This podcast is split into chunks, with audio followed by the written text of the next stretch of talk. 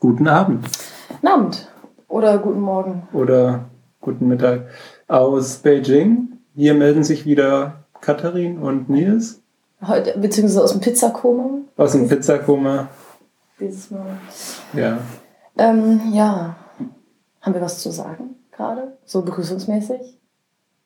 Ähm, ich habe zu sagen, dass der Smog wieder da ist und deswegen meine Stimme leicht äh, mitgenommen wirken Ach, grad, mag. merkst, merkst du das echt? Also, merkst Nein, ich weiß nicht, ob es vom? Smog kommt, aber es. Also ich, ich hatte das ja tatsächlich, ähm, genau, wir wollten uns entschuldigen, dass es so lange gedauert hat, dass wir jetzt wieder eine neue Folge gemacht haben, aber ähm, ich bin schuld, äh, mir Maxima Culpa. Ich war in Hongkong für zehn Tage und ähm, da wir noch nicht das Equipment für einen Distance-Podcast haben, oder äh, konnten wir das jetzt leider noch nicht machen. Wir mussten warten, bis ich wieder zurück in Beijing bin. Aber ja. Genau, ich habe tatsächlich in Hongkong, als ich in Hongkong war, als ich in Hongkong war und gemerkt, also ich habe echt, ich bin aus dem Flugzeug, ich bin ja morgens um 6 Uhr Mhm. angekommen und ich bin aus dem Flugzeug raus und du hast halt echt gemerkt, wie viel besser die Luft ist. Es atmet sich, also es atmet sich so viel leichter. Gerade vorher war es ja auch irgendwie schon so gute 200, 300, die wir da hatten. Ja, du bist nämlich auch noch weg, als die Luft schlecht war. Ja, ja. Und äh, ich merke das, also ich war auch echt die ersten vier oder fünf Tage noch so am Husten. Dann war es weg. Jetzt bin ich wieder hier. Also kurz nachdem es weg war, war ich dann bin ich jetzt quasi zurückgekommen. Das heißt, ich fürchte jetzt, dass es jetzt die nächsten Tage bei mir auch wiederkommt. Mhm. Ja, ich habe es ich hab es mal gemerkt, als ich wieder nach äh, Beijing in die Stadt kam, ähm, äh, aus dem Zug ausgestiegen und irgendwie innerhalb der ersten paar Sekunden an der frischen, frischen Luft, ähm, ihr müsst euch natürlich die Airquotes denken, die seht ihr nicht, ähm, merkt man einfach, dass da irgendwas nicht stimmt. Also Ja. es ist nicht arg unangenehm, es ist nicht direkter Hustreiz, aber man, man merkt einfach schon, dass äh, die Luft dreckig ist. Also ich habe das schon, dass ich wirklich am Husten, also seit ich in Be Beijing bin, dass ich regelmäßig- also permanent am Husten, dass ich halt irgendwie immer was im Hals sitzen habe. Mhm. So, es ist schon, ähm, beziehungsweise jetzt ist es gerade weg. Ich habe quasi, das muss man sich auch mal vorstellen, ich bin, ich war quasi für die bessere Luft äh, nach Hongkong als Kur, Hongkong als Kurort für die Leute, die in Beijing wohnen. Selbst die Luft in London wäre wahrscheinlich, im Zentrum von London wäre wahrscheinlich der Himmel gegen das, was wir hier Ja. immer abkriegen. Ja, aber eigentlich können wir dann ja Eigentlich können wir dann dann noch zum Thema übergehen. Wir können dann noch kurz ein Inhaltsverzeichnis äh, ankündigen, Mhm. nämlich äh, Wir können die Leute wie, warnen. du, wie du schon gesagt hast, ähm, warst du in Hongkong und darüber reden wir, ähm, so als äh, weil du jetzt auch vor Ort warst bei den Occupy-Protesten, über die wir ja schon mal geredet hatten und da kannst du dann natürlich ähm, deine persönliche Meinung nochmal abgeben, wie Ich- sich da so lebt. Ich habe halt schon das Gefühl, dass es nochmal, du kriegst halt nochmal eine ganz andere Perspektive auf die Kannst du Proteste. nachher abgeben? Ich weiß. Ich wollte, nur, ich wollte das, ich wollte nur auch was, ich wollte auch was in der Einleitung sagen. Ja. Du darfst gerne so, zweiten dass ich in der letzten Folge nicht schon genug geredet Du hätte. darfst auch gerne den zweiten Teil ankündigen, aber ich mache das jetzt einfach. Ähm, nämlich äh, gab es da noch den äh, APEC-Gipfel äh, letzte Woche, der hier in Beijing stattfand. Mhm. Weswegen ähm, das Wetter auch sehr gut war, als du weg warst. Aber dazu kommen wir dann nachher noch. Genau, so prinzipiell ist es so, wir haben ja diesmal nicht so ein großes Thema, dem wir uns komplett widmen, so von vorne bis hinten und historisch und äh, politisch, sondern aus aktuellem Anlass haben wir jetzt einfach zwei Themen, ähm, die wir beide wahrscheinlich relativ gleichwertig behandeln werden. Und am Ende gibt's auch mal wieder so eine Empfehlung von etwas. Äh, das verraten wir dann erst am Ende. Hm, die, der Spannungsbogen muss ja gehalten werden. Ja, weil die Leute auch nicht in den Shownotes nach unten scrollen können oder so. Ja, das machen die nicht. Das sind gute Hörer. Oder sie gucken gar nicht in die Shownotes.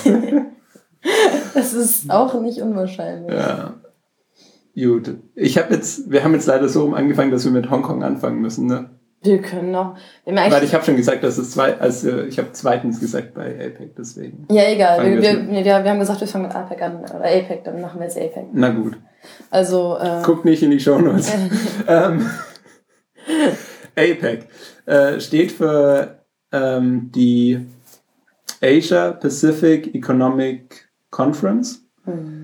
Und ich sage das so langsam, damit Katharin mich korrigieren kann, falls ich was, was Falsches sage. Nils hat das Thema vorbereitet. Das heißt, wenn er Fehler macht, dann ist es seine Schuld und nicht meine Schuld. Ja, aber rein moralisch stehst du in der Verantwortung. Auch. Jedenfalls APEC ähm, das ist eine Konferenz, die es seit 1989 gibt, also seit nunmehr 25 Jahren. Und es umfasst eben den pazifischen Wirtschaftsraum, wie der Name logischerweise schon sagt. Das heißt, äh, die größten Player in Anführungszeichen sind dann eben Japan, China, die USA und Kanada.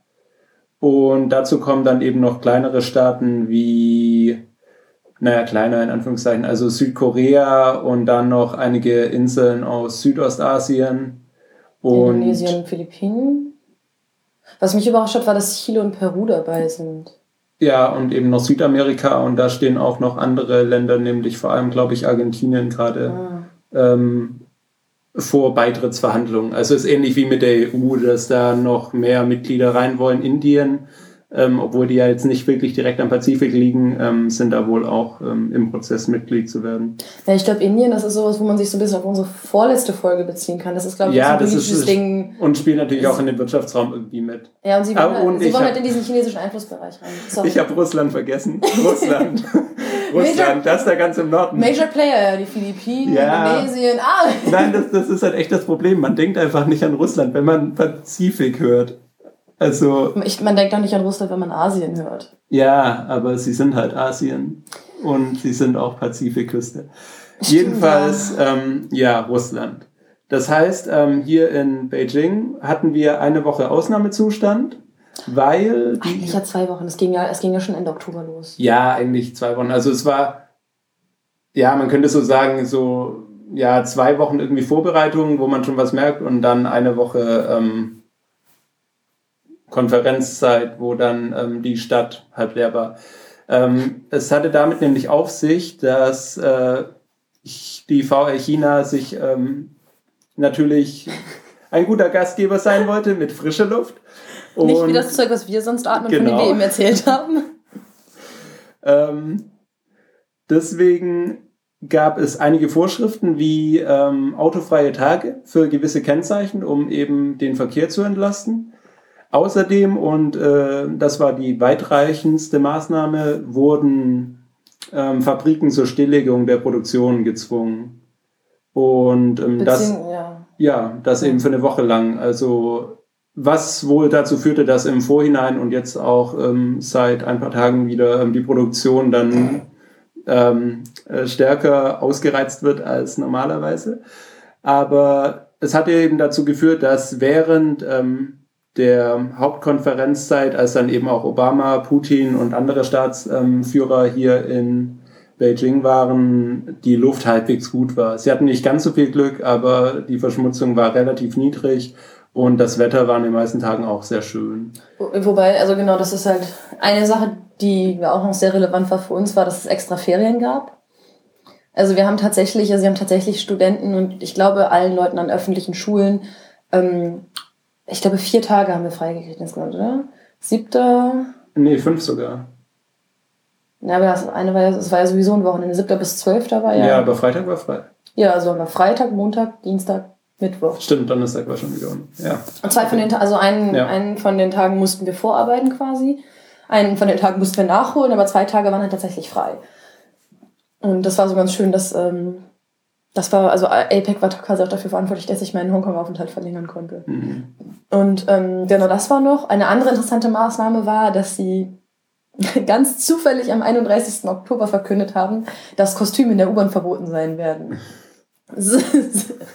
ähm, also, weil Halloween ist ja schon ein ziemlich großes Ding, weniger bei den Chinesen, so, weil ich das mitkriege, ähm, sondern halt eher in der Expat-Community, also in den, bei den ganzen Ausländern, die hier sind und Austauschstudenten. Und ähm, naja, das ist halt so, dass man, dass es dann in der ganzen Stadt irgendwelche Halloween-Partys sind, zu denen dann alle Leute hin müssen. Und die können halt alle, die konnten halt alle nicht die U-Bahn benutzen. Und so nach allem, was ich gehört habe, muss es ziemlich schwer gewesen sein, ein Taxi zu kriegen in der Nacht. Wobei es hier eh immer sehr schwierig ist, ein Taxi zu bekommen. Also ich, hab, ich, hatte, ich hatte das von Leuten gehört, die seit drei Jahren hier leben und die sagten, es war verdammt schwer. Und auch die Busse waren wohl ziemlich voll, solange die Busse ja. fuhren. Als die Busse dann durch waren, also gegen elf, war es dann wohl dann richtig schlimm.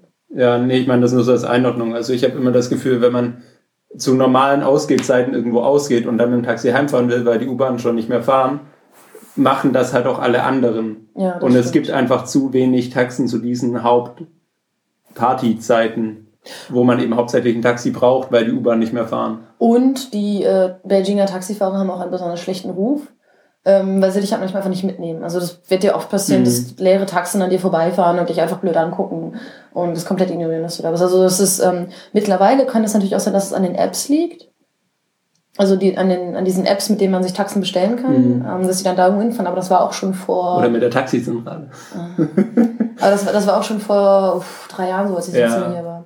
Und was halt auch so ist, ist, dass zum Beispiel, wenn es unmöglich ist, ein Taxi zu kriegen, ist, wenn es regnet. Weil die Taxifahrer nicht wollen, dass man einem das, dass, die, dass man einem das, dass man ihnen das Taxi nass macht. Deswegen lassen sie halt Leute nicht, also lassen sie halt echt, viele Taxifahrer nehmen dann halt einfach keine Leute mit. Oder ich weiß noch nicht, was die machen, ob sie dann einfach durch die Stadt fahren, bis es aufhört zu regnen oder bis die irgendwo Leute mit Regenschirm einsammeln oder so. Also man, man sieht oft genug Taxen, äh, die am Straßenrand stehen, wo dann ein Sitz zurückgeklappt ist und der Taxifahrer schön schläft. das stimmt. Im Sommer auch noch schön mit Füßen aus dem Fenster. Es ist großartig.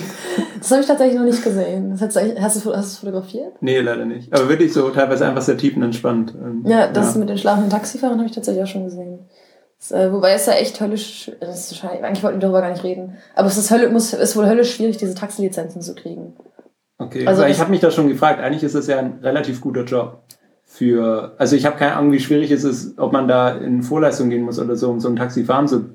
Das Dürfen, Problem ist da, glaube ich, auch, wie viel du halt an die, an, die Firma abdrücken musst, die du, äh, für die du fährst. Also das ist auch, das ist wohl ein ziemlich, es ist wohl ein ziemlich kompliziertes System. Also es ist wohl so, dass diese Lizenzen versteigert werden und irgend, aus irgendeinem Grund sind es halt vor allem diese großen Firmen, die sie dann kriegen und so. Mhm. Und dann, also ich glaube, es ist die, man glaubt, dass es gut ist, aber ich glaube, also soweit ich mich erinnere, sind die, ist die Bezahlung, die unterm Strich rauskommt, eher schlecht. Hm. Müsste ich nochmal schauen. Also ich habe da vor einer Weile mal einen Text zugelesen, das müsste ich nochmal nachsehen. Ähm, ja, oder wir sollten einfach mal öfters mit so einem Taxifahrer reden. Vielleicht erzählen sie uns dann. Also öfter Taxi fahren. Was ist, ja, Ja, das, äh, Nils, wir müssen doch mehr feiern gehen und mehr Mhm. trinken. das Leben als fleißige, daheim Bier trinkende Studenten ist hart. Fleißiger Student, das ist das. ist schön, dass es vor allem von Nils kommt. es war, es war zusammen, das war das, ne, was war es dann? Das- Lassen wir das. Wir wollten ja, über APEC reden. Was fleißig daheim Bier trinkende Studenten. Ja, da war kein Komma. Jedenfalls APEC. Es war schwieriger, als sonst ein Taxi zu bekommen, Aber die Luft war besser. aber die Luft war besser Und es waren wenige Leute in der Stadt. und es war weniger Leute in der Stadt, aber trotzdem gab es im Nachhinein Kritik. Und da, Ja, also, ah, genau, zwei Maßnahmen sind mir noch eingefallen. Das, ist, sind so die schönen kleinen Dinge. Ähm, Leute, wohl, es, es hingen wohl tatsächlich Schilder in Hausfluren, dass die Leute möglichst nicht so viel rausgehen sollen und dass Yes. die Leute keine ähm, Opfergaben für ihre Ahnen verbrennen sollen. Weil es so oft so ist, dass die Leute halt irgendwie Papiergeld oder sowas verbrennen für ihre verstorbenen oder im schlimmsten Fall Kleidung. Das war wahrscheinlich. Stimmt, Ja. Kleidung auch noch, das war glaube ich das größere Ding. Ähm, dass sie das auch nicht machen, sondern es hingen tatsächlich so Hinweisschilder irgendwie rum. Also im Sinne von, es war halt auch so dieses, so in Kombination mit den Ferien war das so ein bisschen von, hat das so ein bisschen was von, ähm, ja, Obama und Putin sind jetzt hier, könnt ihr bitte alle weggehen, wir hätten gerne unsere Ruhe. So, Mhm. also wir wollen euch irgendwie nicht so, es ist, ich finde, das ist eine, das ist eine interessante Einstellung gegenüber den eigenen Bürgern, Ja. die dazu ähm, zutage tritt. Das finde ich ganz spannend. Das, da gab es auch irgendwo äh, einen Post auf Weibo. Weibo hatten wir, glaube ich, noch nie erklärt. Weibo ist chinesisch wörtlich für, für Mikroblogging. Ähm, also ist halt das chinesische Twitter-Äquivalent. Und da gab es dann eben auch einen Post, der dann zensiert wurde. Ähm, anscheinend ist äh, die äh, Qualität und die Sicherheit, was die Luft angeht, nur relevant für ausländische Politiker Ja. und die eigene Bevölkerung ist der chinesischen Regierung egal. Was man natürlich in dem Fall auch wirklich so sehen kann, Ganz weil klar, es, es sind, das muss man sich ja wirklich ähm, volkswirtschaftlich vorstellen. Es gab da auch Kritik an diesem, äh, an diesem Vorhaben, äh, die Fabriken stillzulegen, weil das eben eine Woche ist und ein Jahr hat nur 52 Wochen Ja. und ein paar davon sind frei. Das ist schon ein großer Anteil an der jährlichen Produktion, den die sich da kaputt gemacht haben, den die links liegen gelassen haben, nur um da die Luftqualität ein bisschen zu verbessern, um international halt nicht ganz schlecht dazustehen, wobei ja eh alle wissen, dass die Luft in Peking schlecht ist. Und vor allem haben sie dadurch halt auch so einen typischen Streisand-Effekt gehabt, weil halt alle Medien darüber berichtet haben, weil alle es so lächerlich fanden. Mhm. Also, und interessant ist halt, man muss es auch nochmal in, in Proportionen sehen. Wir haben ja beim letzten Mal über den Beijinger Marathon geredet, der trotz dieser, ähm, der trotz dieser Luftwerte, Luftverschmutzungswerte von 400 oder über 400 stattgefunden hat. Und da war es halt so, ja, nee, den können wir nicht absagen und lauft mal alle, ähm, Und da haben sie auch, da gab es auch irgendwie keine Anstrengung oder sowas. Das war halt irgendwie, es war ja tatsächlich latent egal. Mhm. Das kann ich halt, ich will nicht sagen, ich kann es nachvollziehen. Okay, doch, ich kann es irgendwo nachvollziehen. Also wenn man sich so in die chinesische Regierung reinversetzt und wenn man bedenkt, was sie sonst so für Entscheidungen fällt, ich kann es nachvollziehen. Mhm. Aber es ist halt, das ist einfach, es wirkt halt so absurd, dass sie halt diese tausend Leute da bei diesem scheiß Wetter laufen lassen, für die es halt tatsächlich konkrete Konsequenzen haben kann für ihre Gesundheit und dann aber statt aber diesen unheimlichen Aufwand betreiben und da wirklich wirtschaftliche ähm, wirtschaftliche Konsequenzen in Kauf nehmen, wobei doch Wirtschaft eigentlich immer so das Ding ist, nur damit sie Obama und Putin blauen Himmel zeigen können, obwohl die sowieso wissen, dass es sonst scheiße ja. ist. Ja, zwei Gedanken ähm, zum Marathon, glaube ich, das ist ja schon das ist ja dann auch ein Signal, dass man irgendwie sagt, es ist zwar schlecht, aber man kann schon noch einen Marathon laufen. Ja. Das ist natürlich dann auch irgendwie ein Zeichen so, na, es geht doch noch alles. Also zu, zu sagen, man muss da gar nicht tun, sondern es ist quasi noch möglich, nur ein bisschen unbequem, ist ja irgendwie auch dann ein Statement. Ähm, ja, also es ist, zur Luftqualität. nicht so unbequem für die Marathonläufer, aber es ist so unbequem für Obama. Ja, und für Obama äh, sind dann halt wahrscheinlich zwei Paar Stiefel. Also ich denke halt erstens nicht, dass es um die Luftqualität ging, weil es sind ja schon, die meiste Zeit sind die ja eh drin in irgendwelchen Besprechungsräumen und irgendwelchen wunderschönen Hotels. Und, ähm, du weißt, dass sie extra eine Venue dafür gebaut haben, ne? Ja. Ja, ja aber gut, dass du es erwähnst, weil irgendwann hätten wir es ja sagen müssen. Ja. Ähm, ja. Wir gucken mal, ob wir noch Bilder finden für die Shownotes. Also sie haben halt tatsächlich extra ein Gebäude gebaut, irgendwie so ein Gelände fertig gemacht. Ja, so irgendwie 50 Kilometer vom Stadtzentrum entfernt und wirklich halt ein modernes, schönes, großes Hotel an so einem See. Aber wenn nicht schon genug Hotels in Beijing Scheinbar nicht. Anscheinend nicht. Wie auch immer. Anscheinend nicht. Ja, ist die Frage. du meinst das. Ähm, jedenfalls ist das natürlich nochmal ein Zeichen, das bringt ja vor allem dann irgendwie den Respekt vor, äh, zum Ausdruck, den man vor den anderen Staatsmännern hat.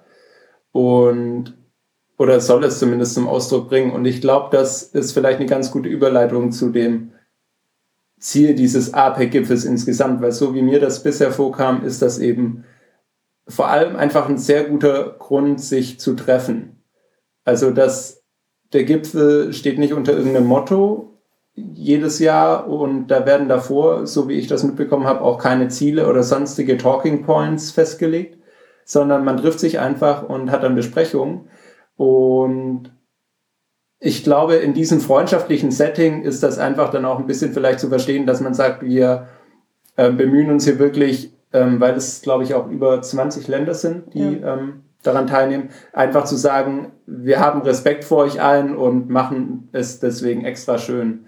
Ähm, ja. Bevor du jetzt gleich was sagst, ähm, noch eine Sache. Äh, bis vor ein paar Jahren gab es nämlich auch bei den äh, mehr als äh, bei mehr als den ersten zehn Treffen ähm, die Regel, dass keine Krawatten getragen werden dürfen und dass es auch ähm, dann immer eine Hauptversammlung gibt, bei denen alle äh, Staatsvertreter die traditionelle Kleidung des Gastgeberlandes tragen.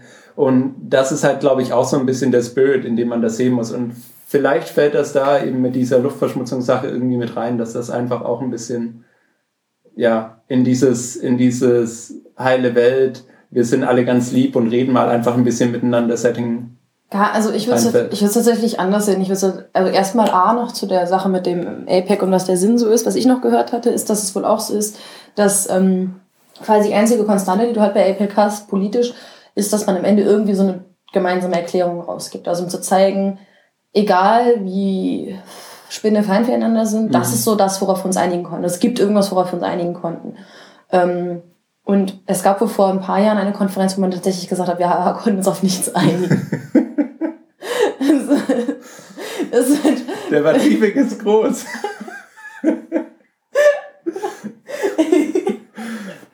ähm, nee, das ist halt, das ist halt so irgendwie dieses. Und was ich mit dem Respekt, ich glaube, also ich persönlich sehe es eher als Teil dieser chinesischen Obsession, mit der oder mit dem Perfektionismus, den sie bei so offiziellen Veranstaltungen zutage legen. Das fängt ja im Kleinen an. Das hat man bei jeder Schule, also zum Beispiel der Schule, bei der, in der ich vor zwei Jahren, drei Jahren mittlerweile gearbeitet habe. Das ist bei uns an der Uni genauso, wenn du Veranstaltungen hast mit ausländischen Studenten. Und das ist halt, ich glaube, das zieht sich halt ganz hoch bis in diese, ähm, bis in diese Meetings, dass man halt immer sehr viel Wert aufs Äußerliche legt. Mhm. Das ist halt was, was in China bei diesen offiziellen Dingern sehr wichtig ist. Es werden dann irgendwelche Sachen extra gedruckt mit Logos für das Treffen. Es gibt dann extra ein Plakat, das man aufhängt mit extra Logo, egal wie mhm. klein die Schule ist. Ähm, es gibt mindestens eine halbe Stunde, also selbst in irgendwelchen kleinen popligen Schulveranstaltungen gibt es mindestens eine halbe Stunde Reden, wenn mindestens drei Redner, die pompös angekündigt werden, als ob sie total wichtig wären, auch wenn sie eigentlich total mhm. irrelevant sind. So diese Sachen. Und ich glaube, das passt eher, ich glaube, das hat tatsächlich, ich meine, klar, dieser respektvolle Aspekt macht ein bisschen damit reinspielen. Ich glaube aber, es spielt eher in diese, diese perfektionistische Inszenierung mit rein. Also mhm. diese Idee in einer perfekt, perfekten Inszenierung. Ähm, und wenn es eben nur auf der, an der Oberfläche ist. Und das halt, ähm, vielleicht, dass sie, ich kann mir vorstellen, dass sie das durchaus in Kauf genommen haben und antizipiert haben, dass diese Reaktionen kommen. Also A, die Kritik und B, ähm, das ist lustig, sich darüber lustig machen. Mhm. Dass sie es durchaus antizipiert haben, dass sie aber gesagt haben, nee, Moment, das ist uns aber trotzdem, ist es uns aber trotzdem wichtiger, ähm, hat dieses möglichst gute Gesamtbild halt zu schaffen. Mhm. So nicht so verstopfte Straßen wie sonst, weniger Leute, ähm, nicht die ganzen Studenten, keine Leute, die Kleidung verbrennen und halt kein dunkler Himmel. Weil sonst die Leute sagen, weil sonst die Zeitung vielleicht auch schreiben, ah, mhm. APEC-Meeting findet vor grauem Himmel statt. Und das dann halt irgendwie extrapolieren und sagen, oh, das spiegelt hier die Atmosphäre auf dem Meeting wieder und so. Ich glaube, das spielt in diesen ganzen Inszenierungsaspekt irgendwie rein. Das hat, also ich weiß nicht, wie dir das geht, aber es ist halt was, was mir in meinem ersten Jahr hier und auch jetzt wieder ähm, extrem stark aufgefallen ist. Wo ich glaube, dass das äh, was ist, wo, also zumindest habe ich das Gefühl, dass in Deutschland darauf nicht so viel Wert gelegt wird. Mhm. Klar, zu einem gewissen Maße schon, aber es ist halt hier so, dass es fängt halt so im Superkleinen an und es zieht sich dann halt so nach oben. Ich weiß ja, nicht. ja, kann ich nachvollziehen. Ich glaube aber so, also in die Richtung, da sind unsere Meinungen jetzt nicht so sehr auseinander. Also ja, nee, ich, will ja, ich, will ja nicht, ich will ja nicht widersprechen. Ich ja, ja, nur, ja, ja, ja. Ich will es nur, ich nur weniger in den politischen nee, Bereich schieben. Also es hat für mich wenig mit Diplomatie zu tun. Ich glaube, es ist mhm. einfach so eine das krank, also ich will nicht sagen Krankheit, aber so eine Obsession des gesamten Landes. So in dem Sinne. Mhm. Ja. Aber dann haben wir genug über das Wetter geredet. Da haben wir genug, ja. Was man noch sagen muss, ist auch ähm, eben, also wo du es gerade gesagt hast, eben äh, wirklich sehr kleine Dinge waren da eben auch betroffen. Also bitte geht nicht aus dem Haus.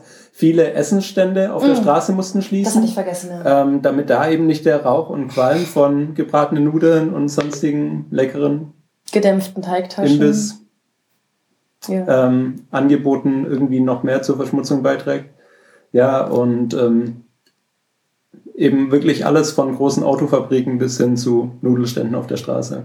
Das, ja. Ach genau, und das, ähm, das, genau, das Ding ist halt, warum es nicht geklappt hat.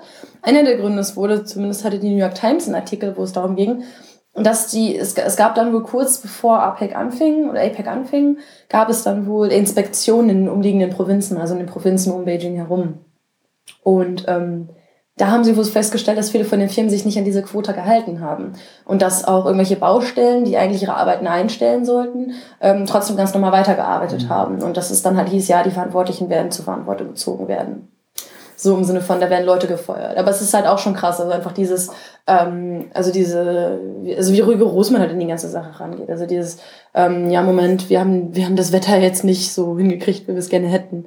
Ähm, okay, dann werden halt ein paar Leute gefeuert. Mhm. Und es zeigt halt auch nochmal diesen wirtschaftlichen Aspekt, dass es halt für die Firmen schon irgendwie was Großes war und dass sie ähm, doch gerne dieses Geld gehabt hätten, was ihnen dadurch verloren ging. So. Genau. Da müssen wir auch den Link dann auch in die Show Notes tun. Ja. Und damit kommen wir jetzt zu den Beschlüssen des Gipfels. Naja, Beschlüssen. Also, Beschlüssen in Anführungszeichen zu den Highlights. Genau, sagen wir Highlights. Highlights finde ich schöner. Und das erste Nummer Highlight? zwei wird euch überraschen.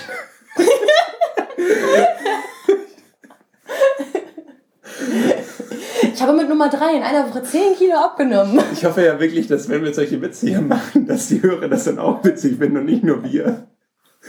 Wenn du dir jetzt so Hörer, die dann so ganz ernst und gelangweilt mit so einem Headset ähm, am Computer vorstellst, werden wir lachen. Also, ich ja. stelle stell, stell, stell mir lieber Leute vor, die uns mit Kopfhörern in der U-Bahn hören, plötzlich loslachen müssen. Und das finde ich. Das, das ist mir auch schon viel zu oft passiert. Aber nicht bei uns im Podcast, den höre ich nicht. Ähm.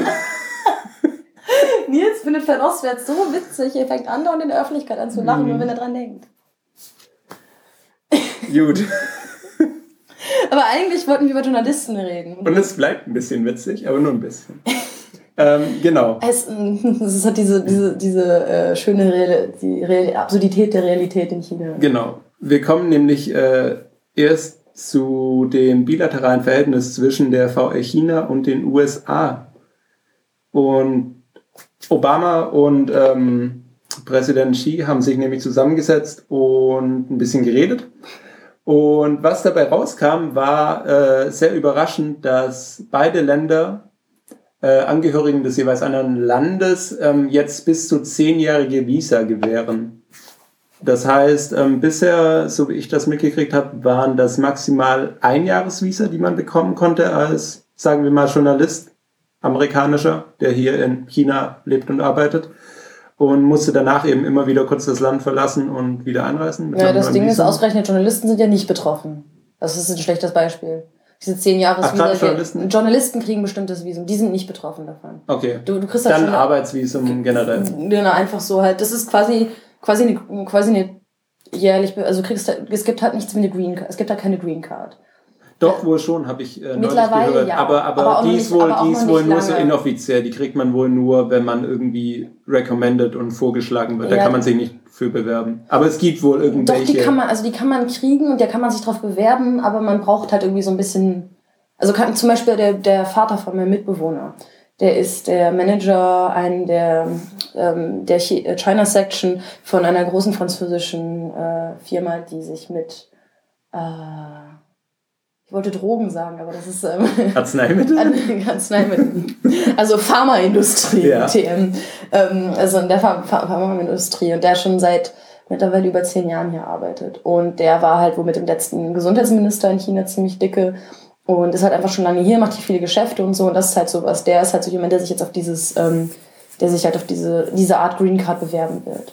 Okay. Aber es ist auch nicht unbegrenzt. Und es gibt tatsächlich, es gibt einige wenige Ausländer, die sogar chinesische Staatsbürgerschaft bekommen haben in der Vergangenheit. Aber das sind alles so, sind alles so Ausnahmefälle und das ist alles mhm. relativ schwierig. Und aber dieses zehn Jahres Ding ist auch begrenzt. Also das wird, es wird auch noch ein paar Leute geben, die das kriegen. Ja, aber es gibt zumindest schon Bilder auf Twitter, ähm, wo man sehen kann, dass es das wohl wirklich schon gibt. Ja, das, aber das Weil, ist halt ja, ja, das Ding, was es halt vorher schon gab. Das ist jetzt nichts mit dem neuen Beschluss. Nee, 10 Jahresvisa. Ja, doch. Nee, das war neu, das neu ausgestellt mit, mit Datum. Ach. Ich suche mal den Link raus. Nach dem Beschluss direkt? Ja, ja, so wie ich das gesehen okay. habe. Weil da wohl alle, da waren halt alle irgendwie skeptisch und dann hat es halt irgendjemand gepostet und alle so, oh. Okay. Hätte ich nicht gedacht. Also ich würde jetzt eher tippen, dass okay, ja gut, können ja, wir, müssen wir, wir, wir können es uns ja nochmal anschauen und dann äh, ist das dann in den Show Notes. Ja. Ähm, jedenfalls, äh, das ist eben einer, ähm, ja, wo sie eben äh, schön so, ne, ein symbolisches Statement, so wir mögen uns und warum nicht einfach längere Visa, ist doch gut für alle. Dazu muss man sagen, dass, ähm, sorry, dass ich dich schon wieder unterbreche, okay. mir fallen andauernd Sachen ein. Ja. Ähm, äh, chinesische äh, Milliardäre konnten sich tatsächlich für eine Weile, also bis vor kurzem, bis dieses Jahr, ähm, Staatsbürgerschaften für die USA quasi kaufen. Also es gab so ein Programm, dass du, wenn du bestimmten Betrag in den USA investiert hast, mhm. also so Beträge, die sich halt in Millionen und Milliardenhöhe begeben, dass du dann halt eine Staatsbürgerschaft bekommen hast. Und da die Chinesen ja alle so ganz keen sind darauf, in Ausland zu gehen, ihre Kinder mhm. in den USA auf eine Schule zu schicken, damit die Leute fließend Englisch sprechen und so, ja. ähm, haben das halt wohl viele reich, also von diesen super reichen Chinesen gemacht. Und solche Programme gibt's halt auch in Kanada und Australien und Portugal und so. Und, aber das in den USA war halt natürlich das populärste. Und da gab's halt irgendwie Wartezeiten von 20 Jahren oder sowas mittlerweile. Und jetzt haben mhm. sie halt einfach dieses Jahr das Programm komplett gekippt. Weil ich glaube, irgendwie 80, 90 Prozent der Leute, die sich dafür beworben hatten, waren halt echt einfach stinkreiche Chinesen. Mhm. Da gab es auch neulich eine Statistik, ähm, dass irgendwie mit Abstand der größte Anteil an ausländischen Studenten in den USA äh, sind Chinesen. Ja, glaube ich sofort. Mit ist richtig in, viel Abstand. Ist in Deutschland doch auch so. So vieles sehe ich da nicht, aber wahrscheinlich Warst schon. du mal in Aachen an der RWTH? Ja, das ist Aachen. da studieren geführt nur Chinesen. Ich war da noch nie, aber wirklich. Nein, nein, ernsthaft, das ist mein ja, Punkt. Also. Nein, wenn ihr mal in China seid, fragt mal Chinesen, die nach Deutschland gehen wollen, die sagen immer Aachen. Oder vielleicht noch München. Aber wirklich, Aachen ist da irgendwie der Traum. Des, also ich weiß gar nicht, ob die, ob die äh, Technische Hochschule da so richtig gut ist. Die oder? RWTH, doch, die RWTH gilt als die beste Ingenieurswissenschaft, äh, Uni für Ingenieurswissenschaften in Deutschland. Ah, okay. Und in China wird ja Deutschland in erster Linie im Ingenieurswissenschaften. Ja, ja, ja, klar, das sind auch immer, das, das sind auch immer Techniker. Also ähm, das passt schon. Ja. Aber eigentlich wollten wir über Visa reden. Eigentlich wollten wir über Visa reden. Ähm, genau. Nein, eigentlich wollten wir schon wieder nicht über Visa reden. Doch, weil wir haben also genau. Du. wir wollen Ja. über Visa reden, weil es gibt halt jetzt diese, es gibt halt jetzt diese zehn, also es soll diese zehn Jahres-Visa geben und das gibt sie angeblich schon, wenn Nils recht hat. Ähm, aber die Leute, für die es eben trotzdem schwer bleibt, ins Land zu kommen, sind Journalisten, also gerade amerikanische Journalisten. Man muss dazu wissen, dass zum Beispiel die New York Times und ich glaube, es gibt noch eine andere Publikation, die das gleiche Problem hat. Ich glaube, es ist Reuters. Die, äh, also das Ding ist halt, du kriegst halt als Journalist ein spezielles Visum. Du musst dich als Journalist, um als Journal um journalistisch in China arbeiten zu können, offiziell, auf ein Journalistenvisum bewerben. Das halt wirklich, es wird jedes Jahr erneuert. Wenn du Pech hast, kriegst du auch nur ein drei oder sechs Monatsding.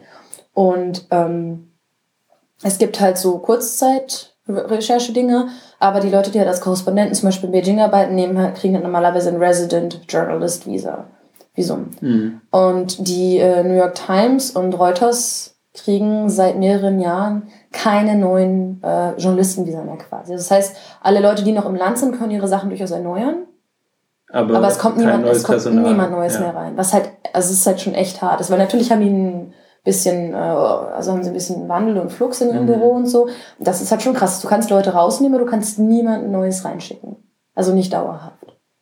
Und das ist halt schon eine extreme Behinderung. Und das Mhm. ist eben auch eine Frage, die gestellt wurde während der Pressekonferenz mit äh, Xi und Obama. Und da hat Xi halt, Xi, also Präsident Xi hat was ganz Interessantes gesagt. Er meint halt, ähm, äh, also er hat halt ein äh, Chengyu benutzt, also ein, Eine Redewendung. eine Redewendung quasi. Das sind so, äh, und er hat halt gesagt, ähm, um, also er hat zwei Sachen gesagt eigentlich. Das eine Ich war, kann die Geschichte gleich erzählen. Okay, ja. sag, sag, äh, ja. Er hat, er hat gesagt, um die Glocke zu lösen, braucht es denjenigen, der sie befestigt hat. Also es ging darum, eine, ich glaube, er hat so gesagt, um die Glocke am Hals des Tigers zu lösen, braucht es denjenigen, der sie befestigt hat. Genau, also was er damit sagen wollte oder gesagt hat, ist, ähm, dass die Journalisten beziehungsweise diese Publikation selber schuld sind daran, dass sie keine neuen Visa bekommen. Und das ist nicht die Aufgabe der chinesischen Regierung ist, dieses Problem zu lösen, sondern die Aufgabe der Journalisten. Genau. Ähm, dass es also quasi äh, eben damit seine Richtigkeit hätte, dass die keine bekommen. Ähm, Das hat er nicht so. Also, na, Ja, doch, er- also dass er- hat die, die Schuld halt von sich gewiesen. Genau, also, also weil die Frage des Reporters war ja klar an ihn gerichtet, ja, ja. ähm, warum die chinesische Regierung diese Visa nicht mehr erteilt und er hat das dann quasi zurückgegeben, eben aus Gründen und schaut doch mal selber nach, was die Gründe sind. Er hat nicht gesagt, dass es seine Richtigkeit hat. Er hat nur gesagt, es ist nicht unsere Verantwortung. Ja. Also er hat zu der Situation an sich quasi keinen Kommentar abgegeben. Ja, ja, er hat jetzt nicht gesagt, es ist gut so, aber er hat halt gesagt, ähm, Na, er hat es ja auch noch mit einem Autounfall verglichen. Das heißt, das impliziert ja quasi, es ist nicht ja, unbedingt. ja, es ist nicht nee, es war, es war ja kein Unfall. Er hat, glaube ich, noch, äh, es war ja, ähm, wenn, wenn was Ja, beim Autofahren nicht stimmt, muss man anhalten und gucken, wo das Problem liegt. Also das eben auch wieder auf die Journalisten bezogen. Die sollten doch mal in den Spiegel schauen und gucken, ob sie vielleicht wirklich richtige Journalisten So im sind. Sinne, im Sinne von, naja, wenn die Journalisten Probleme mit den Visa haben, dann sollen halt die Journalisten ihr Auto anhalten und gucken, was mit dem Auto kaputt Ja. ist. Warum soll die chinesische Regierung ihr Auto anhalten? Ja. Ja, und diese, ähm, diese, äh, dieses äh, Sprichwort mit der ähm, Glocke am Hals des Tigers, das äh, kommt wohl aus so einer buddhistischen Geschichte. Ähm, das ist so ein buddhistisches Kloster. Äh, es äh, gibt wie immer einen Abt, einen, ähm, also den Vorstand des Klosters und dann ganz viele Mönche. Und ein Mönch ist eben ein bisschen aufbrausend und ein bisschen Einzelgänger und äh, nicht so beliebt bei dem anderen. Und äh, ja, die anderen sehen ihn auch nicht so als richtigen, ordentlichen Mönch an. Ähm, und dann stellt halt irgendwann eines Tages der Abt mal wieder eine Frage, und zwar, ähm, wer äh, die Glocke am Hals eines Tigers lösen müsse. Und alle kommen halt nicht auf die Antwort und dann sagt eben der, Mhm. äh, dieser eine spezielle Mönch dann eben ganz frech, äh, der, der sie dran gemacht hat.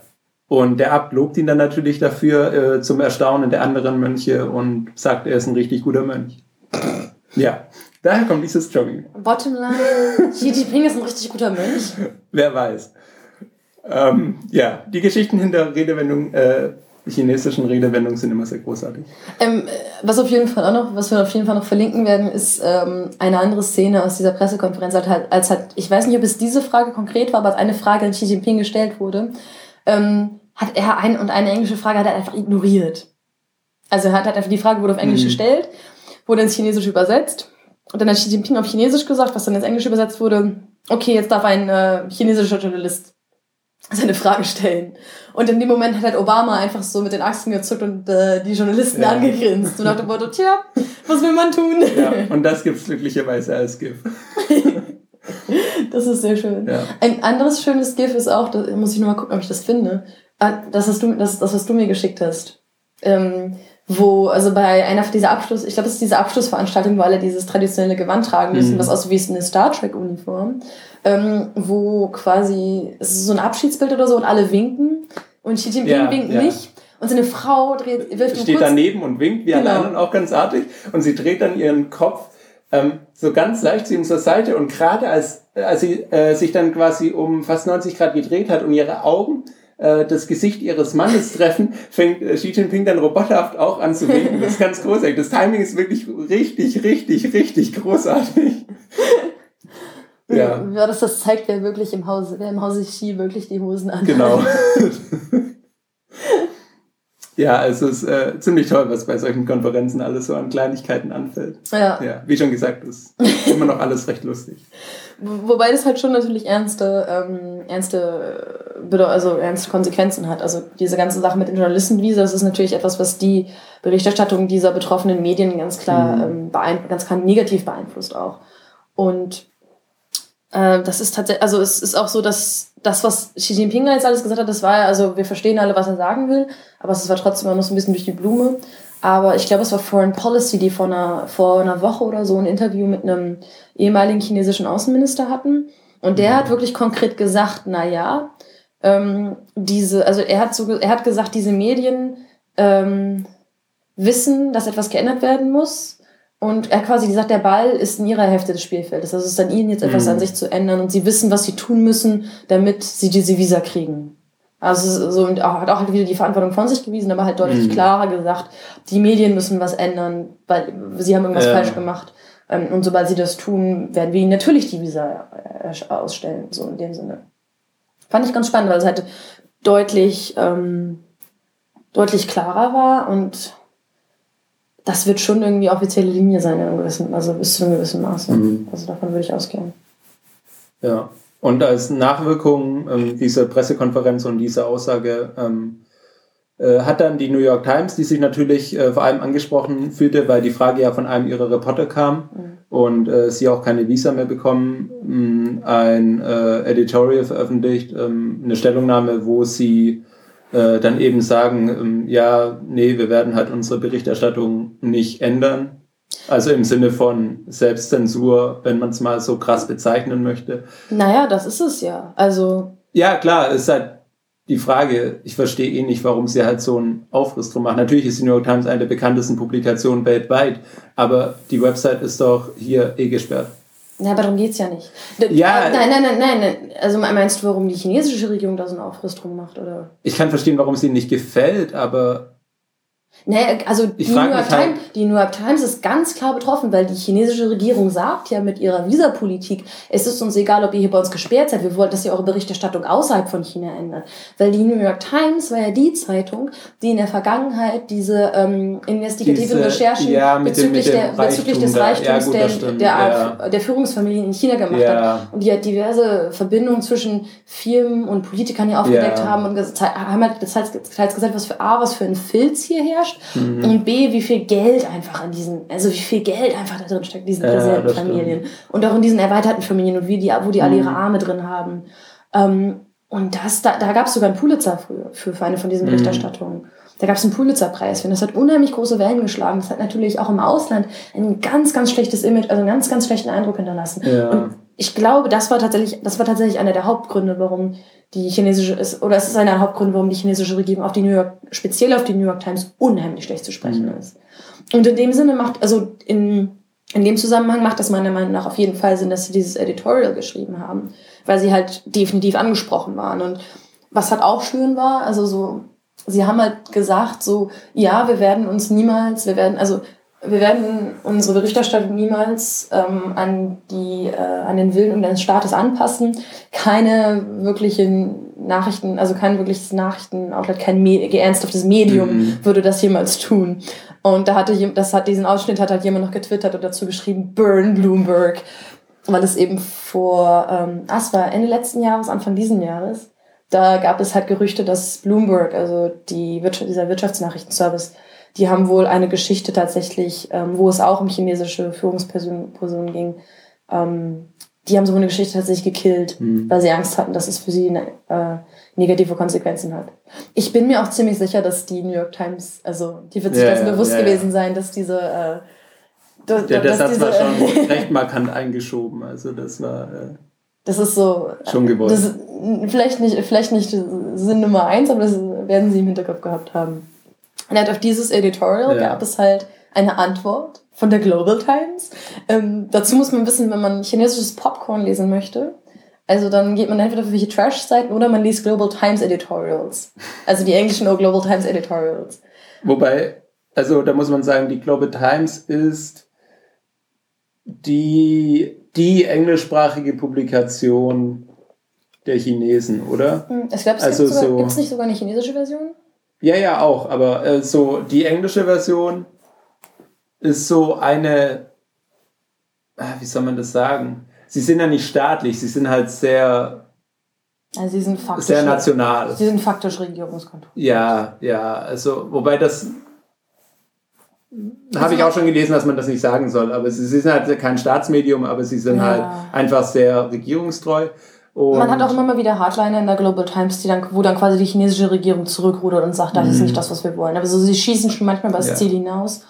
Aber sie sind, also Global Times ist halt im also, Zweifel das Blatt, was eine sehr extreme Meinung ja, vertritt. Man, man sollte halt, äh, ich glaube, das ist der Punkt.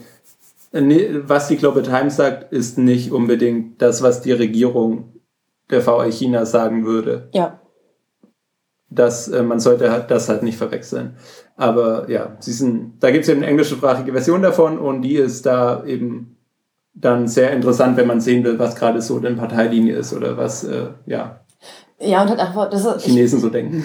Nein, das, das, das, das würde ich nicht sagen. Ja, deswegen deswegen habe ich Popcorn gesagt. Deswegen habe ich gerade gelacht. Also aber, ich, ja. ich glaube, also es gibt einen Hinweis auf die Regierungslinie, aber ich finde es halt, also aus dem Westen, vom Westen her gesehen, ist es halt oft absurd und eben auch in einem gewissen Maße witzig, weil sie halt tatsächlich eine Kriegsrhetorik anwenden, ähm, die meine, also die so ein bisschen an kalte, äh, kalte Kriegszeiten erinnert, in meiner Meinung. In meiner Meinung also. Mhm. also wenn du dir halt echt mal anschaust, was da teils drin steht, das ist schon, ähm, es ist, das ist, das ist halt das Klischee, was man, was man hat, wenn man über chinesische Politik nachdenkt und aber das ist halt, das ist halt eben wichtig, diese, diese Unterscheidung vorzunehmen, dass man sagt, das ist nicht die chinesische Regierung, das ist eben diese Zeitung, die auch dafür bekannt ist und die auch absichtlich ausreichend diese mhm. Editorials macht. Also ich kenne einen Journalisten, der für die arbeitet und die machen wohl tatsächlich auch äh, Reportagen und durchaus gute Features.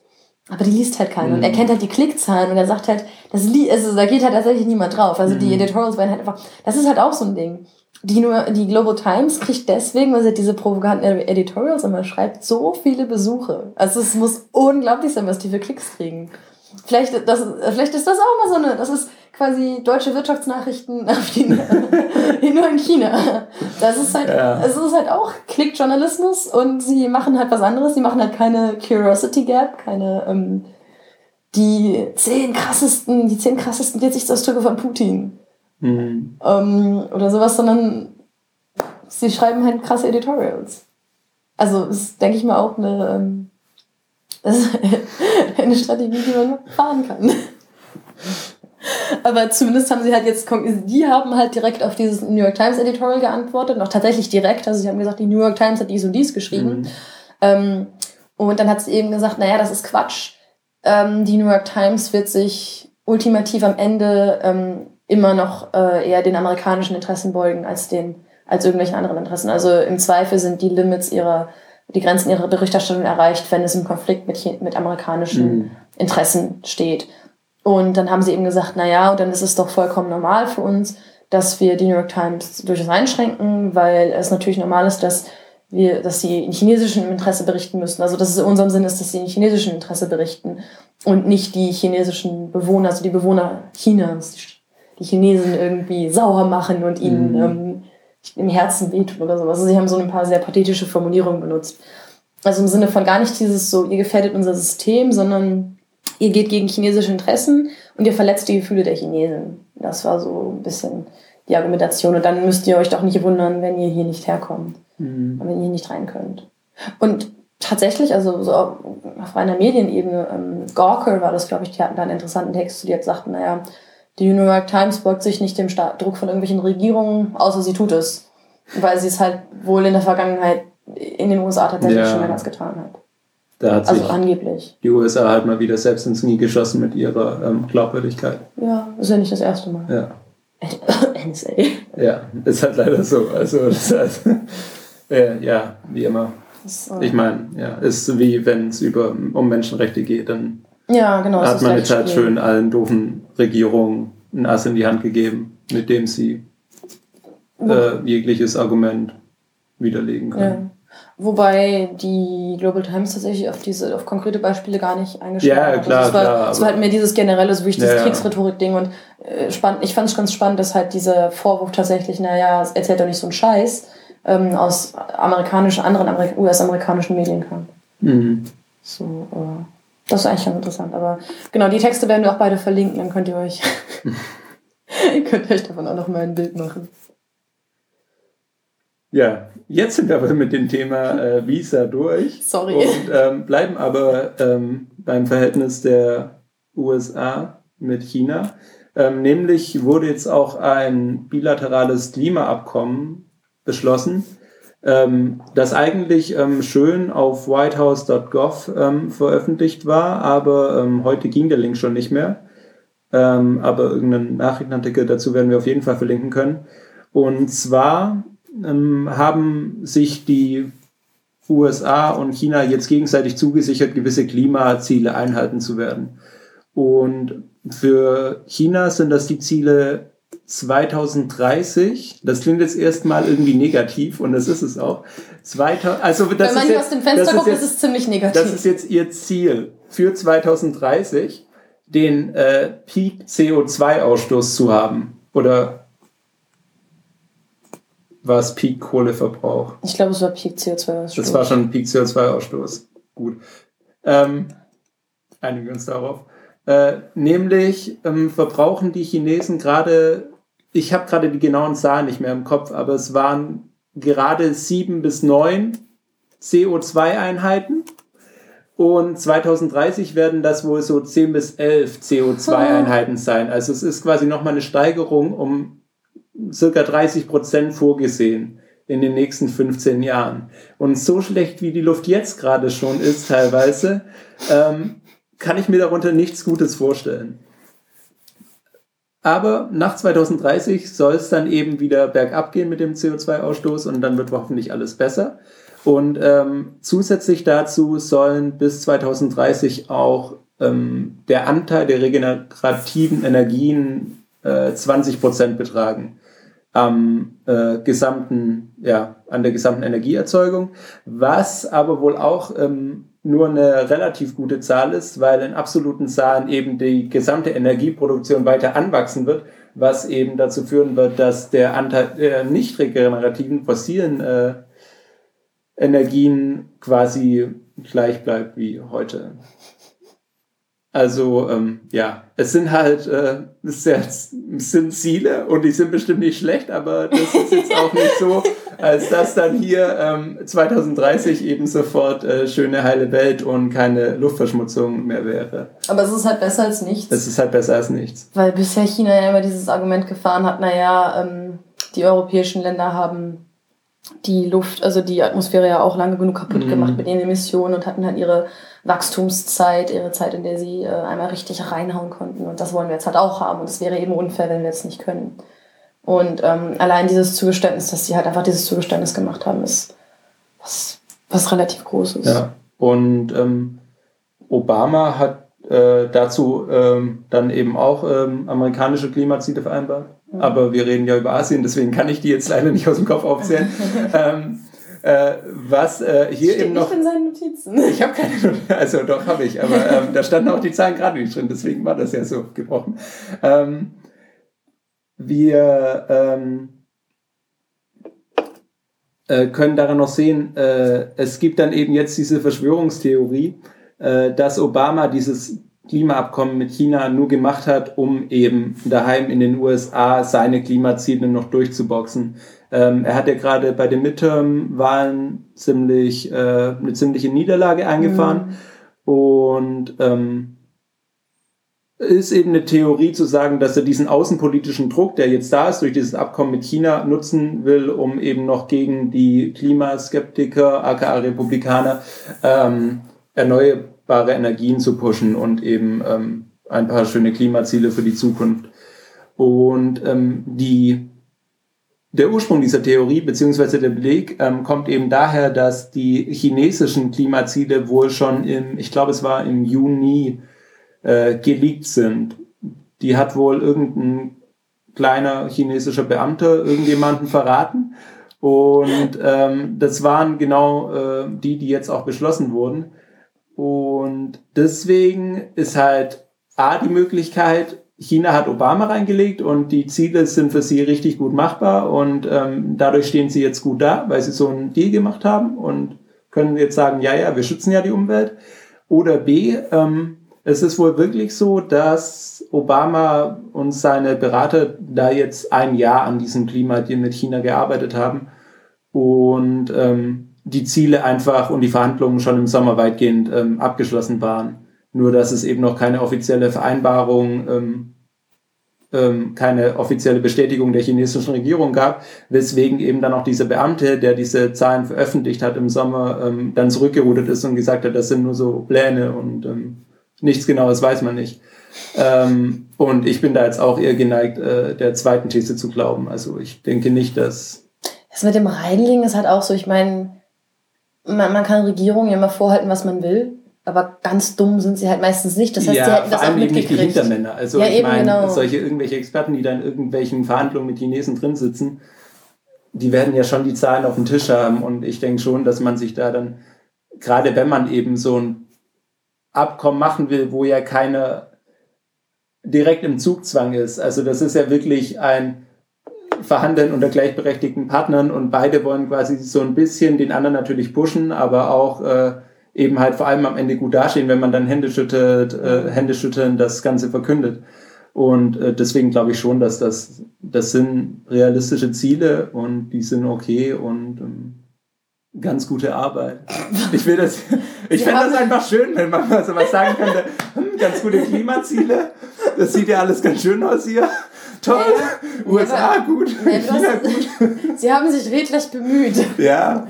Aber ich meine, du hast es ja eben selber gesagt, also Emissionspeak in 16 Jahren. Ja. Ja, also ja. guck aus dem Fenster. Ja.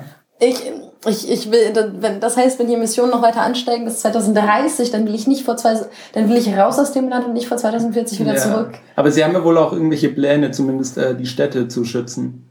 Also sie, sie machen das ja, also habe ich jetzt auch irgendwie gelesen die letzten Tage. Ähm, es ist wohl wirklich so, dass sie in Zukunft planen, noch mehr Fabriken in den Westen auf ähm, spärlich besiedelte Land zu äh, verlagern, um eben einfach diese Ballungsräume ähm, um äh, Beijing herum, um, um Shanghai herum und um Guangzhou herum, also Norden, Osten, Süden, ähm, einfach zu befreien, um eben diese Großstädte ähm, wo eben auch eine Mittelschicht da ist, die sich um Luftqualität Sorgen macht, vom Smog einigermaßen zu entlasten. Naja, also tatsächlich das größte Problem von den Städten ja wirklich Beijing. Wenn man, also ich habe ja, ich glaube, die hast du auch, ich habe eine von diesen Apps, wo man auf die anderen Städte die Luftwerte mhm. immer sieht. Und ähm, das ist so, das sage ich gleich. Das, ja. wo man auch von anderen Städten die Luftwerte also, ja. immer sieht. Und ganz ehrlich, was halt in Shanghai und in Guangzhou ist, das ist nicht so schlimm. Also die haben schon hohe Werte, also es ist hoch verglichen mit Europa, aber es ist tatsächlich nichts, also meistens nichts im Vergleich zu Beijing. Ja, aber Shanghai hat doch auch manchmal so richtig schlimme Phasen. Shanghai, Shanghai, also, Shanghai hat wohl im Winter manchmal richtig harte Phasen. Sie, aber das Ding ist halt, das, was halt im Winter ja, hier normal ja. ist mittlerweile, ist in Shanghai halt so, oh Gott, wir verfallen jetzt alle in Panik. Okay. Also ich sage nicht, dass die Sorge nicht berechtigt ist. Mhm. Weil es trotzdem, es sind absurd hohe Werte. Wir sind auch jetzt schon wieder bei 300, habe ich gerade gesehen. Mhm. Das ist halt was, was in Europa da ich weiß nicht, was da passieren würde. Ja, also äh, dazu noch kurz. Ähm, manchmal wird in europäischen Großstädten so eine Grenze von ähm, 50 erreicht bei diesen ja. ähm, ähm, Mikropartikeln, die eben besonders gefährlich sind, weil sie so klein sind, dass sie über die Lunge ins Blut gelangen können. Und ähm, die offizielle Gesundheitsgrenze ähm, der WHO, die so empfohlen wird als sicher, ist unter 25. Und wir haben jetzt gerade hier 300, also mehr als das Zehnfache davon. Die Skala geht bis 800 und wird in China im Winter öfters mal gesprengt. Also, ja. und ähm, ich habe mal, als ich, einen, äh, als ich einen Blog-Eintrag dazu geschrieben hatte zu dem Thema, hatte ich mal geguckt, um so zu vergleichen. Also zu dem Zeitpunkt waren es in Zürich 14 in der Innenstadt, in Berlin glaube ich 20 und in London 25. Also ich war jetzt im Stadtzentrum. Mhm. Und zu dem Zeitpunkt hatten wir hier 450. Ja. Das waren diese Tage, wo man nach 10 Minuten Radfahren eine schmerzende Lunge hatte. Also wo, wo einem halt echt der Hals weh tat. So, das war das. Ähm, wo ich gerade noch dran denken musste, wegen der... Ja, ich, wegen weiß, der, du weißt weiß. es, ne? Ja, aber Moment, ähm, wir, wir stellen das kurz hinten an. Also ganz kurz, weil noch als... Äh, Sie haben jetzt das zum einen beschlossen und äh, nächstes Jahr 2015 Climate Deal, wir haben über den Klima. Genau, genau, genau, genau, genau. Ja, es ging ja gerade auch noch ums Klima. Ähm, haben sich äh, China und die USA eben jetzt auch dazu ähm, äh, durchgerungen bei diesem Klimagipfel, der nächstes Jahr wieder stattfindet, international. Ähm, ich weiß nur gerade leider nicht mehr wo. Ähm, da eben gemeinsam dann auch zu pushen, dass andere Länder da dann eben auch mitmachen und so ein bisschen wirklich was machen. Also nicht damals wie bei Kyoto, sondern. Ja. Das ja. ist ganz spannend, weil es tatsächlich, es gibt eigentlich eine, es gibt eine informelle Vereinigung von Ländern. Ähm, ich glaube, es ist äh, Developing Countries Concerned about World Climate oder sowas. ähm, die haben so eine, die haben ein ganz abstruse, ganz abstruses Akronym. Ähm, und die sich halt, wo sich halt tatsächlich, ich glaube, es waren äh, Russland, Brasilien, Südafrika und China unter anderem, also tatsächlich mhm. die BRICS unter anderem, ja. zusammen mit Indien, die sich halt zusammengeschlossen hatten und die sich halt, die halt in, ich glaube, Warschau war das, geschlossen diese Front geformt haben, dass sie gesagt haben, wir machen nichts, weil das die Verantwortung der entwickelten Staaten ist und die uns halt diese Chance geben mhm. ist. Und das ist halt in der Hinsicht ganz interessant. Ich meine, dass China sich nicht so schrecklich mit den anderen entwickelnden Ländern, Schwellenländern identifiziert, ist ja schon länger klar, aber es ist halt, sie brechen halt aus diesem Ding gerade aus. Mhm. Das heißt, sobald es irgendwann das eine andere Möglichkeit, die, die ihnen irgendwie nur leicht vorteilhafter erscheint, wenn sie das halt machen. Was ja. sie halt in diesem Fall auch getan haben wieder. Das heißt, die, also lösen sich dann halt quasi von anderen Ländern, von dieser Linie, die es halt irgendwie zumindest vage mal zusammen gab. Also halt nie was besonders Starkes. Also so, mhm. so solange das denen halt hier in den Kram passt, haben sie es auch gemacht. Aber was wir sagen wollten über die App. Genau. Es gibt mehr, es gibt natürlich unzählige Apps, äh, die einem irgendwie die Luftqualität in den chinesischen Städten anzeigen. Aber ähm, jetzt während APEC, ähm, als die Luft dann eben, wie wir schon vorhin schon erwähnt hatten, ähm, doch nicht ganz so gut war, wie man es erhofft hatte und der Himmel nicht ganz so blau, wie man ihn sich gewünscht hätte, ähm, wurde eine Messstation hier in äh, Beijing in der App blockiert, und zwar die der amerikanischen Botschaft, die eben, ähm, wie Leute sagen, die genauesten Werte liefert. Sie hat also sie hat auch, ich habe das immer so ein bisschen im Auge, sie hat meistens höhere Werte ja, als die andere. Also die Theorie ist eben, dass die äh, offiziellen chinesischen Messstationen halt immer ein bisschen äh, drunter anzeigen. Oder dass sie zumindest beeinflusst werden können. Oder dass sie zumindest beeinflusst werden können, wenn es dann mal schlecht wird. Und ähm, ja, um äh, das Image, um es eben gut aussehen zu lassen, hatten sie dann eben die, äh, diesen Wert blockiert. Und in der App stand dann aber witzigerweise sogar auf Chinesisch oder auf Englisch, je nachdem, welche Spracheinstellung man hat, äh, dass auf ähm, Wunsch der Regierung hin ähm, dieser Wert nicht angezeigt werde. Genau, auf Englisch stand tatsächlich wo, dass diese Information zensiert wurde. Ja. Also stand tatsächlich das Wort Zensur. In, Im Chinesischen war es halt wieder eher so durch die Blume, so im, ähm, ich habe das hier gerade gehabt, so ähm, äh, also so in, in, äh, in Erfüllung der Wünsche der oder Anforderungen der Regierung kann das hier, wird dieser Wert hier nicht mehr angezeigt. So in dem Sinne. Ja, wobei ähm, das zuständige Behörde ist ja eigentlich auch nochmal schöner. Ja, das also der ja, Ausdruck. Also ja. auf, auf Wunsch der zuständigen Behörde. Ja. Was dann irgendwie auch wieder die, äh, ja, die Verantwortung eben nicht der Regierung unterschiebt, sondern ja, irgendeiner so abstrusen Behörde, die halt gerade Probleme mit der Messstation hat oder sonst irgendwas. Ja, das ist halt, das ist halt, sie sagen halt faktisch, das ist ja. zensiert gerade. Das ist immer dieses, wir wissen doch alle, was ihr meint. Ja. Aber ähm, es ist halt tatsächlich was, was also dieses, ähm, wovon man ja immer wieder hört im Westen, dass hier alles ein bisschen anders ist und dieses, äh, dass man nicht, man ist tatsächlich nicht so direkt in China. Mhm. Also man spricht nicht und auch in Japan ist es das gleich weg. Und nach allem, was ich gehört habe, ist es wohl in Korea ähnlich, dass man halt einfach nicht so direkt ist. Man sagt solche Dinge einfach nicht so direkt. Ähm, was man, also, das fand ich auch ganz interessant. Es gab einen Kommentar, so, es gab ja von der Weile dieses Mark Zuckerberg-Video, wo Mark Zuckerberg Chinesisch sprach eine mhm. halbe Stunde lang, wo auch einige Leute meinten, ähm, man merkt an seiner Art, wie er spricht, dass er äh, Chinesisch nicht wirklich gelernt hat, weil er immer noch Amerikanisch spricht. Also die Art, wie er Fragen beantwortet, ist viel zu direkt und ähm, dass er es halt mhm. nicht wirklich, also dass es nicht wirklich so macht, wie man es machen sollte. Also es hat tatsächlich auch einen Indikator für die Sprache, also für die ähm, für so eine Fähigkeiten, dann ist Chinesisch zu sprechen. Ja. Das fand ich ganz spannend in der Hinsicht. Genau, aber. Aber. Wir haben noch, das, mehr, über, noch mehr über das Wetter geredet. Ja, vielleicht kommt das auch nochmal. Ähm, aber äh, damit wäre der Klima die jetzt erstmal durch. Und als nächstes Thema wären dann noch Japan und China da.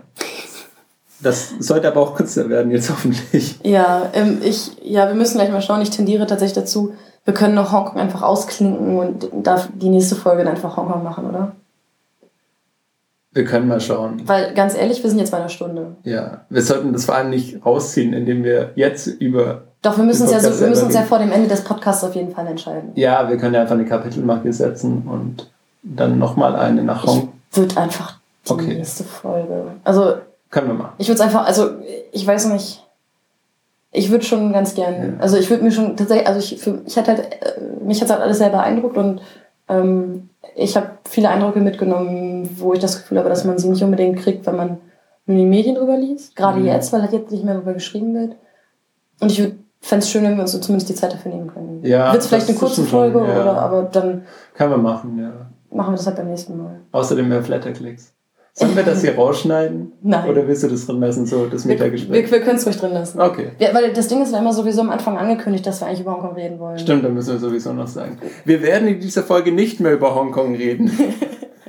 wer, das, wer das Wort Hongkong ab jetzt nochmal erwähnt. Public Service. außer, außer nachher, wenn wir die nächste Folge ankündigen. Muss ein Bier ausgeben. Ähm, Japan und China. Katharin, erzähl doch mal, was war da jetzt bei diesem Gipfel? Wie schon erwähnt, gehört Japan ja auch zu den APEC-Staaten. Deswegen war auch der japanische Premierminister Shinzo Abe in Peking. Und Katharin wird euch jetzt erzählen, was Shinzo Abe und Xi Jinping so besprochen haben. Wenn jetzt groß, groß wird, äh, wird der Ansager bei der Sendung mit der Maus. Mhm. Ähm, also, was, ja, man weiß ja, dass Japan und China sich nicht so ganz grün sind. Also, Darf ich noch kurz einen Witz machen? Bevor du jetzt anfängst, mir leid. Ich habe ein bisschen zu lange gezögert. Ja, mach. Ja. Treppenwitz. Wenn ich dann, ja, wenn ich dann groß bin, heißt es aber nicht mehr Sendung mit der Maus, dann heißt es YouTube mit der Maus. Oh, ja. Der war nicht gut. Der war nicht gut. Aber glaubst du wirklich, dass ich in so einem Format so lange halten wird? Äh, falscher Podcast. Falscher Podcast. Tut mir leid. Vielleicht schneiden wir es auch aus. So, tatsächlich noch ein Du hast mit dem Ansagen angefangen, da darf ich ja wohl drauf erwidern, wenn, ja. du, wenn du so einen Vergleich wir, wir, sollten, wir sollten wahrscheinlich einen Podcast ausgucken über den ganzen anderen Scheiß, über den wir uns immer unterhalten. Ja. Fern Outtakes.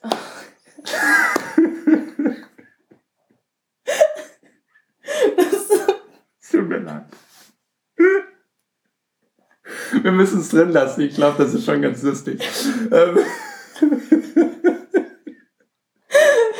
Ich setze da gleich noch, wir können, ich merke mir das mal, wir setzen einen extra Chapter Mark, weil Nils einen guten Witz gemacht hat. Mit dem extra Flatterband. Nur mit zehn Flatter, wenn, wir, wenn wir zehn Flatters für den Witz kriegen, dann machen wir das mit Dann mache ich beim nächsten Mal keinen Witz mehr. ja. Sie sehen mich skeptisch. Anti-Crowdfunding. ähm, ja. Ja. Entschuldigung. This one won't get us good reviews, will it? Ja. Es ist schon spät und unser Bier ist alle. Entschuldigt uns. Genau, wir wollten eigentlich über China und Japan.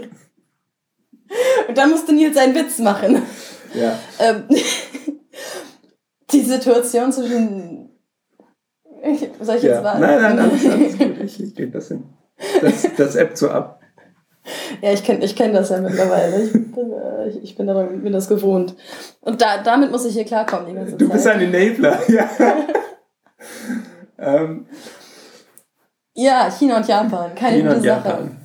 Ähm, was man, Was man dazu wissen muss, so prinzipiell, ist, dass es tatsächlich seit 2012 kein offizielles Treffen der beiden Staatschefs mehr gegeben hat. Also seit mittlerweile zwei Jahren haben sich der chinesische und, ähm, und der japanische Premier nicht mehr getroffen, offiziell. Natürlich heißt es nicht, dass die diplomatischen Beziehungen zwischen den beiden Ländern komplett eingestellt sind. Aber es hat natürlich schon eine sehr große symbolische Bedeutung. Also mhm. es nimmt halt, also so dieses, die Bedeutung, die da halt so drin steckt, noch irgendwie ist ähm, ziemlich krass. Und es ist einfach ein klares Zeichen, so wir reden halt wirklich nicht miteinander. Ähm, auf höchster, e, wir reden auf höchster Ebene nicht miteinander. Also die Leute, die Entscheidungen fällen, ignorieren einander. Und Hauptgrund, ähm, naja, es gibt halt immer wieder so, es gibt so ein paar Dauerbrenner. Ähm, äh, ein Dauerbrenner ist halt der Yaskuni-Schrein ähm, also der, Über den. Das wollte ich auch gerade sagen. das, ist, das ist ein Schrein, ähm, wenn ich mich recht erinnere, sogar in der Nähe von Tokio, wo unter anderem äh, Märtyrer aus dem Zweiten Weltkrieg verehrt werden, die aber als Kriegsverbrecher verurteilt wurden teils. Und da gibt es, zu diesem Schrein geht halt zum Beispiel, ist halt Shinzo Abe, also der momentane japanische Premier, wirklich mehrmals hingegangen, äh, Ministerpräsident mehrmals hingegangen mhm. und ähm, hat dort quasi seine Ehrerbietung gezeigt. Ähm, um, wenn ihr genau, was Nils, glaube ich, gerade sagen wollte, ist, ähm, dass es, es gibt ja diesen anderen Podcast, Japan-Bezug. Ähm, und da hat der andere Nils, der mit, mit E, e äh, eine ganze Folge zum Yaskuni-Schrein gemacht. Also das äh, könnte interessant sein, wenn man da sich noch ein bisschen mit der Geschichte beschäftigen möchte und ein bisschen verstehen möchte, was diese ganze Sache ist. Mhm. Auf jeden Fall, das ist so ein Dauerbrenner, also diese ganze Sache Zweiter Weltkrieg und Kriegsverbrechen der Japaner in China, wo die, sich die Japaner aus Sicht der Chinesen nicht richtig entschuldigt haben, wo die Japaner sagen, ihr habt unsere Entschuldigung noch nicht akzeptiert und wir haben auch gar nicht so viel falsch gemacht. Und also das ist alles sehr, das ist eine sehr komplizierte Sache. Das wäre so ein Ding, was man mal mit Nils zusammen machen müsste. Das Twitter-Seminar von Tante zum richtigen Entschuldigen für. Nur ja. wir, wir, wir, wir, nehmen Fernostwärts für die China-Perspektive, mhm. Nils für die Japan-Perspektive und Leitmedium und Tante für die Entschuldigungsexpertise. Ja. Das ist dann quasi multimediales was auch immer. Multimediales, transatlantisches. Äh, Transatlant, ja doch, ja. Ähm, trans internationales. Ja. Genau, transkontinentales. Ähm, auf jeden Fall, das, ja. das, das ist so ein Riesenproblem, was sich halt gerade immer noch so durchzieht und was auch schlimmer geworden ist in letzter Zeit, weil man dazu wissen muss, Shinzo Abe, der momentane japanische Ministerpräsident, halt jemand ist, der eine Politik fährt, die ähm, sagen wir mal, selbstbewusster ist. Also er fährt eine Politik, die deutlich äh, nationalistischer mhm. und aggressiver ist als die seiner Vorgänger, die halt, oder der Premierminister, die einem die zwei, ein bis zweimal im Jahr wechselten und dann in den Jahren vor ihm ähm, eben an der Macht waren quasi. Und ähm, er ist ja auch derjenige, der ähm, gerne die, der die Armee, äh, die japanische Armee gerne wieder offiziell als Armee benennen würde, damit sie durch in den Krieg ziehen kann mhm. und solche, diese ganzen symbolischen Dinge. Aber er hat halt einfach eine krassere Rhetorik als seine Vorgänger, was die Beziehungen zu China natürlich nicht unbedingt ähm, entspannt hat. Das ist Nummer eins, Zweiter Weltkrieg immer noch. Nummer zwei ist, äh, wir, ist immer noch der Konflikt um diese beiden Inseln da im Südost, äh, südostchinesischen Meer. Diaoyu sagen die Chinesen, Senka, Senkaku sagen die Japaner. Und ähm, da, da streiten sie sich halt immer noch drum. Und bis vor kurzem hat halt Japan tatsächlich noch nicht mal anerkannt, dass es einen Streit gibt. Also die Inseln hat halt mit, die Inseln hat mittlerweile die japanische Regierung gekauft, wenn ich mich da nicht stark irre. Mhm. Also das Ding ist, eigentlich wollte der, äh, der Tokioter Bürgermeister die Inseln kaufen, der aber auch wirklich ein krasser Nationalist war. Und dann hat letztendlich die japanische Regierung die Inseln gekauft. Und das halt hat halt die chinesische Regierung als ein super Affront angesehen. Das Ding ist, faktisch sind die Inseln unter der Kontrolle der japanischen, äh, der japanischen Regierung mittlerweile. Ähm, aber es gibt halt immer noch diesen Konflikt. Nur die japanische Regierung wollte diesen Konflikt halt lange nicht anerkennen. Und das war halt immer, ähm, also sie haben halt noch nicht mal gesagt, wir streiten uns hier, sondern sie haben halt gesagt, es gibt kein Problem. Ähm, und das war halt lange tatsächlich so ein krasser Punkt, wo die beiden halt einfach überhaupt nicht miteinander klarkamen. Und jetzt ähm, gab es während APEC, also APEC, gar nicht so einen großen Fortschritt. Stattdessen haben sich ähm, haben die japanische und die chinesische Regierung kurz vorher, also ich glaube am, 7. No am, nee, am 3. November, haben sie eine gemeinsame Erklärung rausgegeben. Im Endeffekt dieses äh, We agree to disagree. Also wir einigen uns, dass wir uns nicht einig mhm. sind.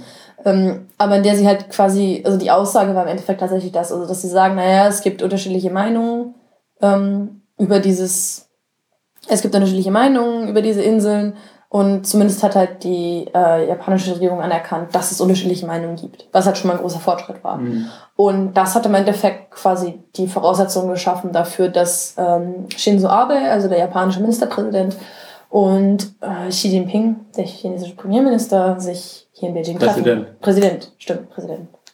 Li Keqiang ist der Premierminister und ist Shinzo Abe dann nicht der Shinzo Abe ist Ministerpräsident. Ministerpräsident, okay. Das ist in unterschiedlichen Ländern unterschiedlich, aber das hat mit Verfassungsrecht zu tun. Ja, ja, nee, aber er ist nicht der Premierminister, er ist der Ministerpräsident. Er ist der Ministerpräsident. Okay.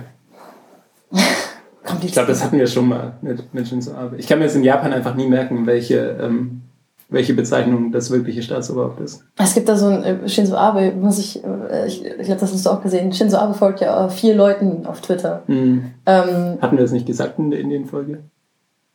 Äh, wir haben es erwähnt, glaube ich, oder? Ich glaube, glaub, glaub, wir haben eher darüber gesprochen. Ähm, auf jeden Fall ist einer davon Modi und keiner davon ist Obama. ähm, auf jeden Fall, wo waren wir? Genau.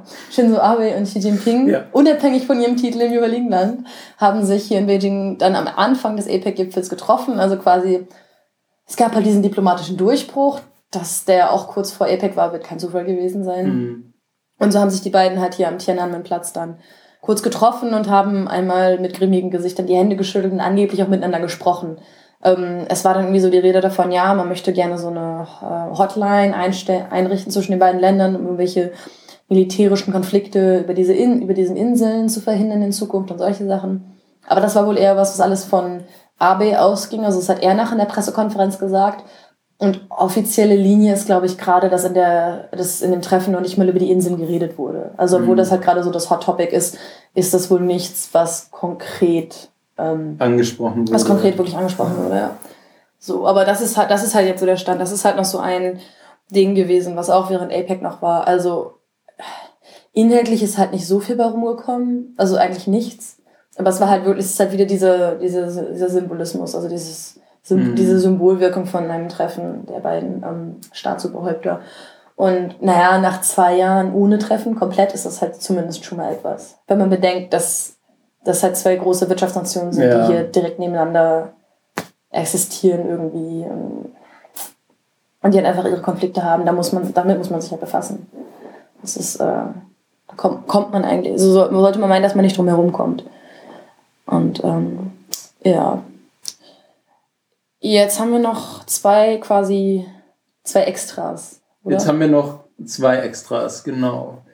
Ähm, das fangen wir mal mit dem Ernsteren an, weil ernst können wir so gut heute.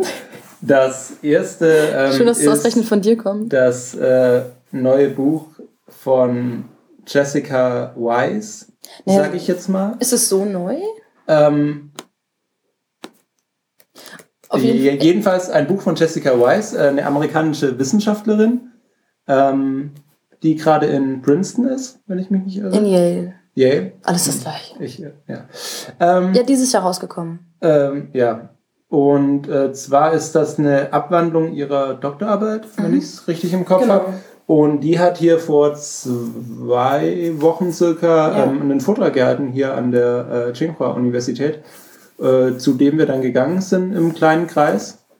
Ähm, auch wieder eine schöne kleine Anekdote für das mm, ja, ja. chinesische System, weil der Vortrag nicht offiziell angekündigt wurde, weil er halt sehr China regierungskritisch war. Gar nicht mal. Gar nicht mal, nein. aber es ging halt um interessantes es ging Thema. Es ging um sensible Themen, ja. sehr sensible Themen. Und deswegen war das quasi ähm, privat, aber es wurde dann eben, äh, die Türen waren offen, weil es waren so viele Menschen da mhm. und ähm, auf Englisch durfte dann quasi frei gesprochen werden. Genau, es wurde sehr eng. Ähm, und äh, ja, ihr Buch behandelt eben die nationalistischen Proteste in China in den letzten Jahren. Und äh, es gab eben immer wieder Phasen hier in China, wo Leute auf den Straßen waren und für China oder gegen Japan oder gegen andere Nationen protestierten. Und äh, sie vergleicht eben diese verschiedenen Vorkommnisse von ähm, national, nationalistischen Protestbewegungen in China auf äh, Ursache ich, ich, und Wirkung. Ich würde es tatsächlich anders zusammenfassen. Ich glaube, es, geht nicht nur, es ging nicht nur um nationalistische Proteste, sondern es ging konkret um nationalistische Proteste in der chinesischen Außenpolitik und wie diese beiden Aspekte zusammenhängen. Weil was sie eben gemacht hat, was sie herausgestellt hat als einen Punkt, den sie in der früheren Literatur bemerkt hat, ist, dass die meisten äh, Wissenschaftler bisher immer nur an, äh, sich Proteste angeschaut haben, die tatsächlich passiert sind. Und dass sich andere Wissenschaftler nicht angeschaut haben, welche Proteste ähm, verhindert wurden. Das heißt, sie hat sich eben dieses, äh, diese Interaktion, dieses Zusammenspiel von Regierung und Protesten angeschaut. Mhm. Und äh, weil Hintergrund der Frage ist halt, also das ist einmal A, das, und B, ähm, inwieweit diese Proteste dann in der Außenpolitik verwendet werden. Und also, und inwieweit die Außenpolitik halt auch ein Grund dafür sein kann, einen Protest zuzulassen oder nicht. Das war so ein bisschen ja. ihr Ansatz, glaube ich. Und Hintergrund ist natürlich immer dieser Vorwurf, also Hintergrund sind zwei Dinge. A, in, in, äh, in China, dass es, wenn es Proteste gibt, dass die chinesische Regierung dann sagt, auch dieses wie bei der Global Times, A, die Gefühle der chinesischen Bürger wurden verletzt, wie könnt ihr nur, ähm, das könnt ihr doch nicht machen, mhm. seid mal netter zu uns. Ähm, guckt mal, wir haben hier Proteste und Unruhe, weil die Leute alle so verletzt und enttäuscht sind. Ähm, das hat das, das ist, also das eben das auf der Seite von China und an der Seite des Westens, dass eben dann oft der Vorwurf gemacht wird, naja, diese ganzen Proteste sind eh alle nicht echt. Mhm. Und das ist alles nur von der chinesischen Regierung inszeniert und äh, das ist alles bezahlte Statisten. Das ist eben so der Hintergrund. Und diesem Problem hat sie sich jetzt so ein bisschen, also dieser Frage hat sie, dieser, dieser, diesem Themenkomplex hat sie sich jetzt so ein bisschen gewidmet, um zu schauen, ähm, naja, Moment, äh, was daran, also was, was, was, wo, wo steckt da jetzt die Wahrheit mhm. drin? Äh, und was ist da jetzt was ist wahrscheinlich eher anders. Ja, es, also ihr merkt, wir können beide keine Klappentexte schreiben. Ähm, aber ja, deine äh, Zusammenfassung war auf jeden Fall besser. Äh, sie hatte da dann eben noch so ein schönes Raster ähm, auf einer Folie, ähm, eben welche Proteste haben stattgefunden und wurden von der Regierung unterstützt, mhm. welche haben stattgefunden und wurden erlaubt. Oder wie, wie war die Aufteilung nochmal genau? Kriegst du es noch zusammen? Wenn ich ähm. vergesse, was ich gerade gesagt habe. äh, jedenfalls hat sie. Äh, äh ja, ja, genau, welche, welche Proteste wurden quasi in der Bevölkerung initiiert und haben stattgefunden? Äh, stimmt, welche welche ja. wurden von der Bevölkerung initiiert und haben nicht stattgefunden, weil sie von der Regierung verhindert wurden? Und welche, welche, welche, welche, wurden in, welche wurden in der Bevölkerung nicht initiiert und wurden von der Regierung erlaubt? Und welche wurden von der Bevölkerung nicht initiiert und auch von der Regierung nicht erlaubt? Mhm. Also diese Kategorien quasi. Und ja was halt weder von der Regierung noch äh, von der Bevölkerung initiiert wurde, gibt es halt quasi nicht. Das ist quasi null. Ja. Ähm, und diese anderen drei Fälle sind eben interessant. Und ähm, ja, die Konklusion war eben, also das, das war ein einstündiger Vortrag, das heißt, das können wir jetzt nicht alles zusammenfassen. Mhm. Aber es war schon, also ich fand es schon relativ spannend. Also, so sich, also ich fand es ganz interessant, sich so mal anzuschauen, was sie da für Einzelfälle eben aufzeigte. Aber im Großen und Ganzen war die Schlussfolgerung eben, dass die chinesische Regierung diese Proteste zulässt, äh, also verbietet, zulässt oder teils sogar unterstützt, wenn es ihr gerade in den Kram passt, außenpolitisch, um eben dieses Argument zu benutzen. Guckt mal, ihr habt die ganzen Chinesen mhm. alle traurig und verletzt. Weil das tatsächlich, also es ist tatsächlich wohl außenpolitisch wirksam. Das fand ich halt ganz spannend, weil sie es wirklich analysiert hat. Sie hat analysiert, wie es wirklich ja. effektiv sein kann, also wie es wirklich funktioniert hat. Und wie die chinesische Regierung in Zeiten, wo sie eben eher auf Entspannung aus ist, diese Proteste halt nicht zulässt. Mhm. Und das finde ich tatsächlich fast die wichtigere Schlussfolgerung, also zumindest, weil sie eben gegen Stereotype, Stereotype geht, die im Westen vorhanden sind, also gegen Vorurteile geht, die im Westen vorhanden sind, dass diese, ähm, dass diese Proteste nicht immer oder meistens tatsächlich nicht komplett von der chinesischen Regierung gestaged sind. Also dass es wirklich mhm. Proteste gibt, die auch so stattfinden würden. Dass es Menschen gibt, die ähm, protestieren wollen, weil sie tatsächlich irgendwie indigniert sind und weil sie das Gefühl haben, dass es etwas ist, wogegen man aufstehen muss und wogegen man irgendwie seine Meinung sagen muss. Mhm. Ähm, das finde ich, also das finde ich halt so für den Westen, würde ich mal sagen, eine wichtige Schlussfolgerung, äh, die man daraus mitnehmen sollte. Dass, ähm, also weil es eben einfach, weil das diametral dem gegenübersteht, was oft in westlichen Medien vermittelt wird. Ja. Einfach weil es, äh, geht diametral dem Eindruck, den man halt im Westen hat von China. Also versuchen wir uns nochmal in einem Fazit. Es geht um die Instrumentalisierung nationalistischer Proteste durch die chinesische Regierung. Ja. Aber das ist ja nicht er. Und ja. eine andere Sache, die ich interessant fand ich, ähm, an dem Ding war auch, sie hat sich halt auch Proteste angeguckt, die dann konkret passierten. Und es gibt Hinweise darauf, dass sie selbst anti-japanische Proteste, die ja dann von der chinesischen Regierung erlaubt wurden, teils so als Cover benutzt wurden, um für andere Dinge zu protestieren. Also weil, ja, es, weil es, ja. es gab halt wohl Vorfälle, wo ähm, In Shenzhen, also im Süden Chinas, waren offiziell anti-japanische Proteste, wo die Protestanten, äh, wo die Demonstranten aber vor der kommunistischen Parteizentrale in Shenzhen auf einmal waren. Wo man halt auch nicht so genau weiß, na im Moment, warum waren sie denn jetzt und wollen sie vielleicht was anderes? Also ging es vielleicht um eine andere Frage. Und ähm, ein anderes Bild war eben eins, wo Leute wohl mit Postern da standen und mit Bildern, die Mao referenziert haben. Das war eben kurz nach dem Fall eines äh, Mao-nostalgischen Politikers, wo man dann zum Beispiel sagen könnte, naja, es kann doch sein, dass sie sich darauf irgendwie bezogen mhm. auf innenpolitische Dinge. Das finde ich auch ganz spannend. Also das finde ich einen persönlichen sehr spannenden Aspekt, wie ähm, von der, also offiziell genehmigte und unterstützte Demos genutzt werden können, weil man eben diese Publicity hat, um andere Themen mhm. aufzugreifen. Also auch in einem organisierten Maße. Aber ja, äh, Bottomline, vielleicht solltet ihr das Buch lesen. Wenn euch sowas interessiert, also wenn man noch einen politischen, politikwissenschaftlichen Hintergrund hat, ist das bestimmt sehr interessant, aber sonst ist es natürlich schon äh, ja, sehr speziell. Ja. Deswegen ja. haben wir das jetzt mal kurz erwähnt. kurz, quote unquote. Ja. Und genau als letztes haben wir noch Nils, äh, einen, einen Link von Nils, den er gerne an euch weitergeben wollte. Äh, genau, weil, ähm, wie man jetzt eben bei dem APEC-Gipfel wieder gehört hat und auch gesehen hat, ähm, ich habe es vorhin äh, schon erwähnt, ist es, ähm, hatten sie einmal eben diese keine Krawattenregel lange Zeit, ähm, um das eben ein bisschen ja informeller und stammtischhafter zu halten. Ähm, und äh, es gibt eben auch diese Tradition, dass äh, zumindest für ein Event und ein Gruppenfoto ähm, dann die traditionelle Tracht des Gastgeberlandes angelegt wird. Und in China sind das natürlich diese chinesischen Anzüge ähm, mit so einem hohen Kragen, die man bestimmt schon mal irgendwo gesehen hat. Und da gibt es auch dieses Jahr wieder Bilder von. Aber dann habe ich mich gefragt, wie sieht das eigentlich in den USA aus? Und ich habe dann natürlich auf irgendwie Cowboystiefel, Jeans und so ein Holzfällerhemd gehofft. Ähm, wurde auch nicht ganz enttäuscht. Und es gibt von BuzzFeed eine schöne Liste, wo sie ähm, äh, die Top 20 äh, zusammengefasst haben, der ähm, lustigsten ja, ähm, wobei sie da schon ein bisschen Mühe hatten, die 20 voll zu kriegen. Also ja, die, die den oberen Rängen ja, ja. Ich sage eigentlich, dass ähm, ja, das ist ja immer so, dass das äh, weit unten in solchen Listen ähm, oder weiter oben, wie man auch immer zählen mag, ähm, nicht so gut ist. Aber ähm, in den USA sind das dann eben so Bomberjacken gewesen, ähm, also Lederjacken und äh, in Australien lange längere Jacken und Hüte und ähm, in den südostasiatischen äh, Ländern ähm, wurde es dann eben bunter und auch in Südamerika ähm, mit den ähm, Ponchos wird es dann besonders lustig.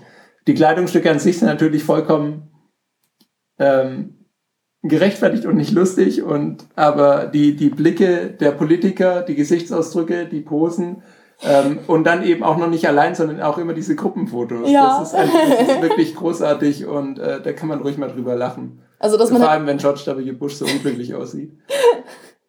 Oder John Kerry total überzeugt äh, ein, äh, wie, war, wie war das? Ich glaube, es war lila, ein lila gemustertes indonesisches Hemd zur Schau trägt.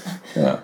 Das, äh, genau, die, es gibt sehr schöne Bilder. Und äh, wo ich äh, BuzzFeed dann auch äh, mal zustimmen muss, ist, dass es richtig, richtig traurig ist. Ähm, als der Gipfel das letzte Mal 2007, was glaube ich in den USA stattfand, war es in Hawaii. Und es wurden keine Hawaii-Hemden getragen und auch keine komischen Blümchenketten, sondern äh, ja, ganz normale Anzüge. Leider. Das ist, äh, sehr, sehr ist ja wohl die traditionelle Tracht der USA, aber trotzdem. ja. Ist, ja. Obama, wir sind enttäuscht. Wir sind enttäuscht. Sehr enttäuscht. 2007? Kann, können, wir, können wir nochmal nachgucken? Du kannst, können kannst wir, können wir nochmal nachgucken? Ich bin mir gerade nicht mehr sicher, aber ja. Genau, ähm, jetzt sind, lassen wir euch auch fast in Ruhe. Wir haben noch eine allerletzte Sache, dann könnt ihr nach Hause gehen. Ihr könnt jederzeit auf Stopp drücken und an die frische Luft gehen. Im Gegensatz zu uns, bei uns gibt es keine frische Luft. ja. Ähm, wir, wollten, wir haben euch ja schon, also wir haben das ja so sporadisch bisher schon gemacht, dass wir euch Leute oder Dinge empfehlen wollten, die irgendwie gut als ähm, Informationsquellen sind, wenn es um Asien geht. Ähm, und da wir dieses Mal einen Podcast hatten, der sehr nicht tech-lastig war, also wir nicht über Internet und so Dinge geredet haben, mhm. kommt das jetzt in der Empfehlung. Ähm, ich, also die Empfehlung kommt diesmal von mir. Ich weiß nicht, ob du dem Newsletter mittlerweile folgst. Ja, ja, doch, doch. Ähm, das ist der Asia Tech Newsletter von John Russell.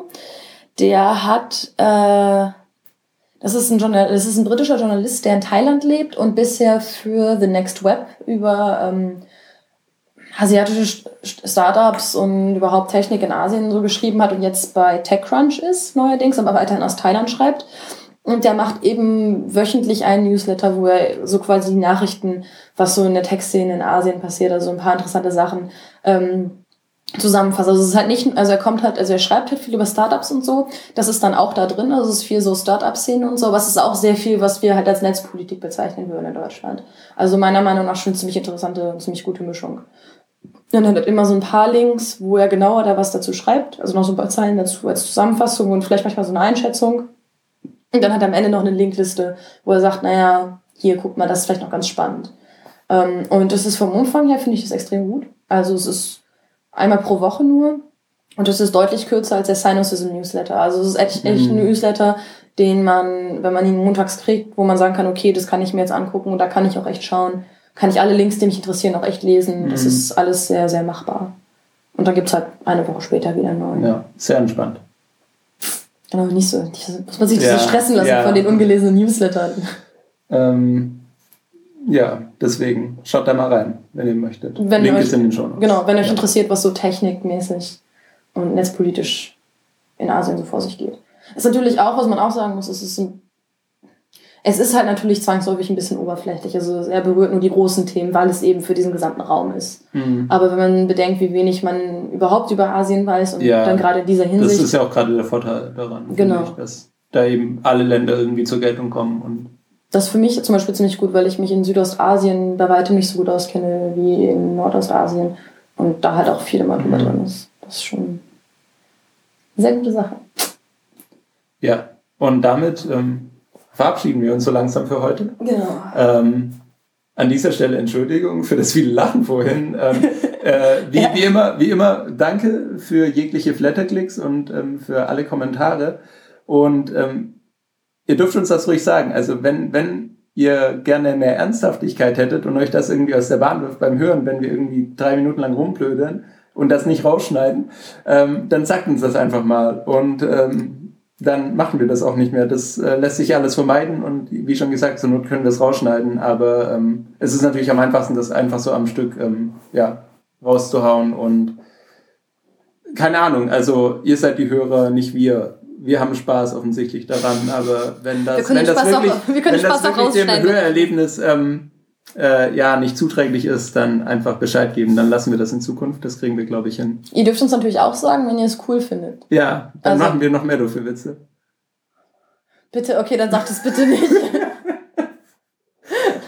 Es ist so, ich, ich kann das ja. gar nicht, ich komme damit gerade so klar. Ja, nein, ich meine nur diese, diese Twitter-Referenz und so, das ist ja auch alles, ich, ich ja, habe keine stimmt. Ahnung, ob das jeder kennt und wenn wir hier Tante oder so erwähnen. Mm, das ist ja. Ähm, ich finde die Podcast-Idee echt gut, das sollten wir Ja. Ähm, und ja, ihr habt ja dann vorhin schon gehört, ähm, bald geht es dann wieder um Hongkong und Katharin wird von ihren Erfahrungen erzählen. Genau, das werden wir dann so schnell wie möglich nachschieben. Ja, aber ähm, es ist jetzt spät hier und ja, wir haben sogar haben uns etwas übernommen. Ja, wir haben aber sogar noch Bier im Kühlschrank. Das heißt, es können, das heißt, wir haben schon die Vorbereitung für den nächsten Podcast in der Zukunft das heißt. Du, du stellst uns jetzt wieder als faul da, weil wir jetzt noch Bier trinken können, aber nicht mehr weiter Podcast. Nein, nein, nein. Ich wollte sagen, das Bier ja. ist noch im Kühlschrank. Das heißt, für den nächsten Podcast müssen wir noch nicht mal mehr Bier kaufen, weil wir schon welches da haben. Ja. Außer wir nehmen den in fünf Minuten auf, glaube ich nicht, dass es bis dahin durch Aber nee. ja, Okay, dann genau, auch von mir nochmal danke. Auch wir, wir, wir freuen uns echt, also wir freuen uns echt immer jedes Mal, wenn irgendeine Mail ist, oh, ihr habt einen neuen Kommentar. Es gab wieder Flatters, ich freue mich auch. Also wir freuen uns nicht über die Mail mit dem Kommentar, weil vielleicht ist es auch nur Spam, weil den bekommt man auch manchmal. Das aber stimmt. Über den Kommentar freuen wir uns. Genau, über die ernst gemeinten Kommentare. Aber wir wissen ja, dass ihr, die ihr zuhört, keine Spam-Bots seid. Ähm, und deswegen freuen wir uns über Kommentare. Einige meiner besten Freunde. Okay, wir drücken den Stoppknopf in 3, 2, 1. Vielen Dank fürs Zuhören.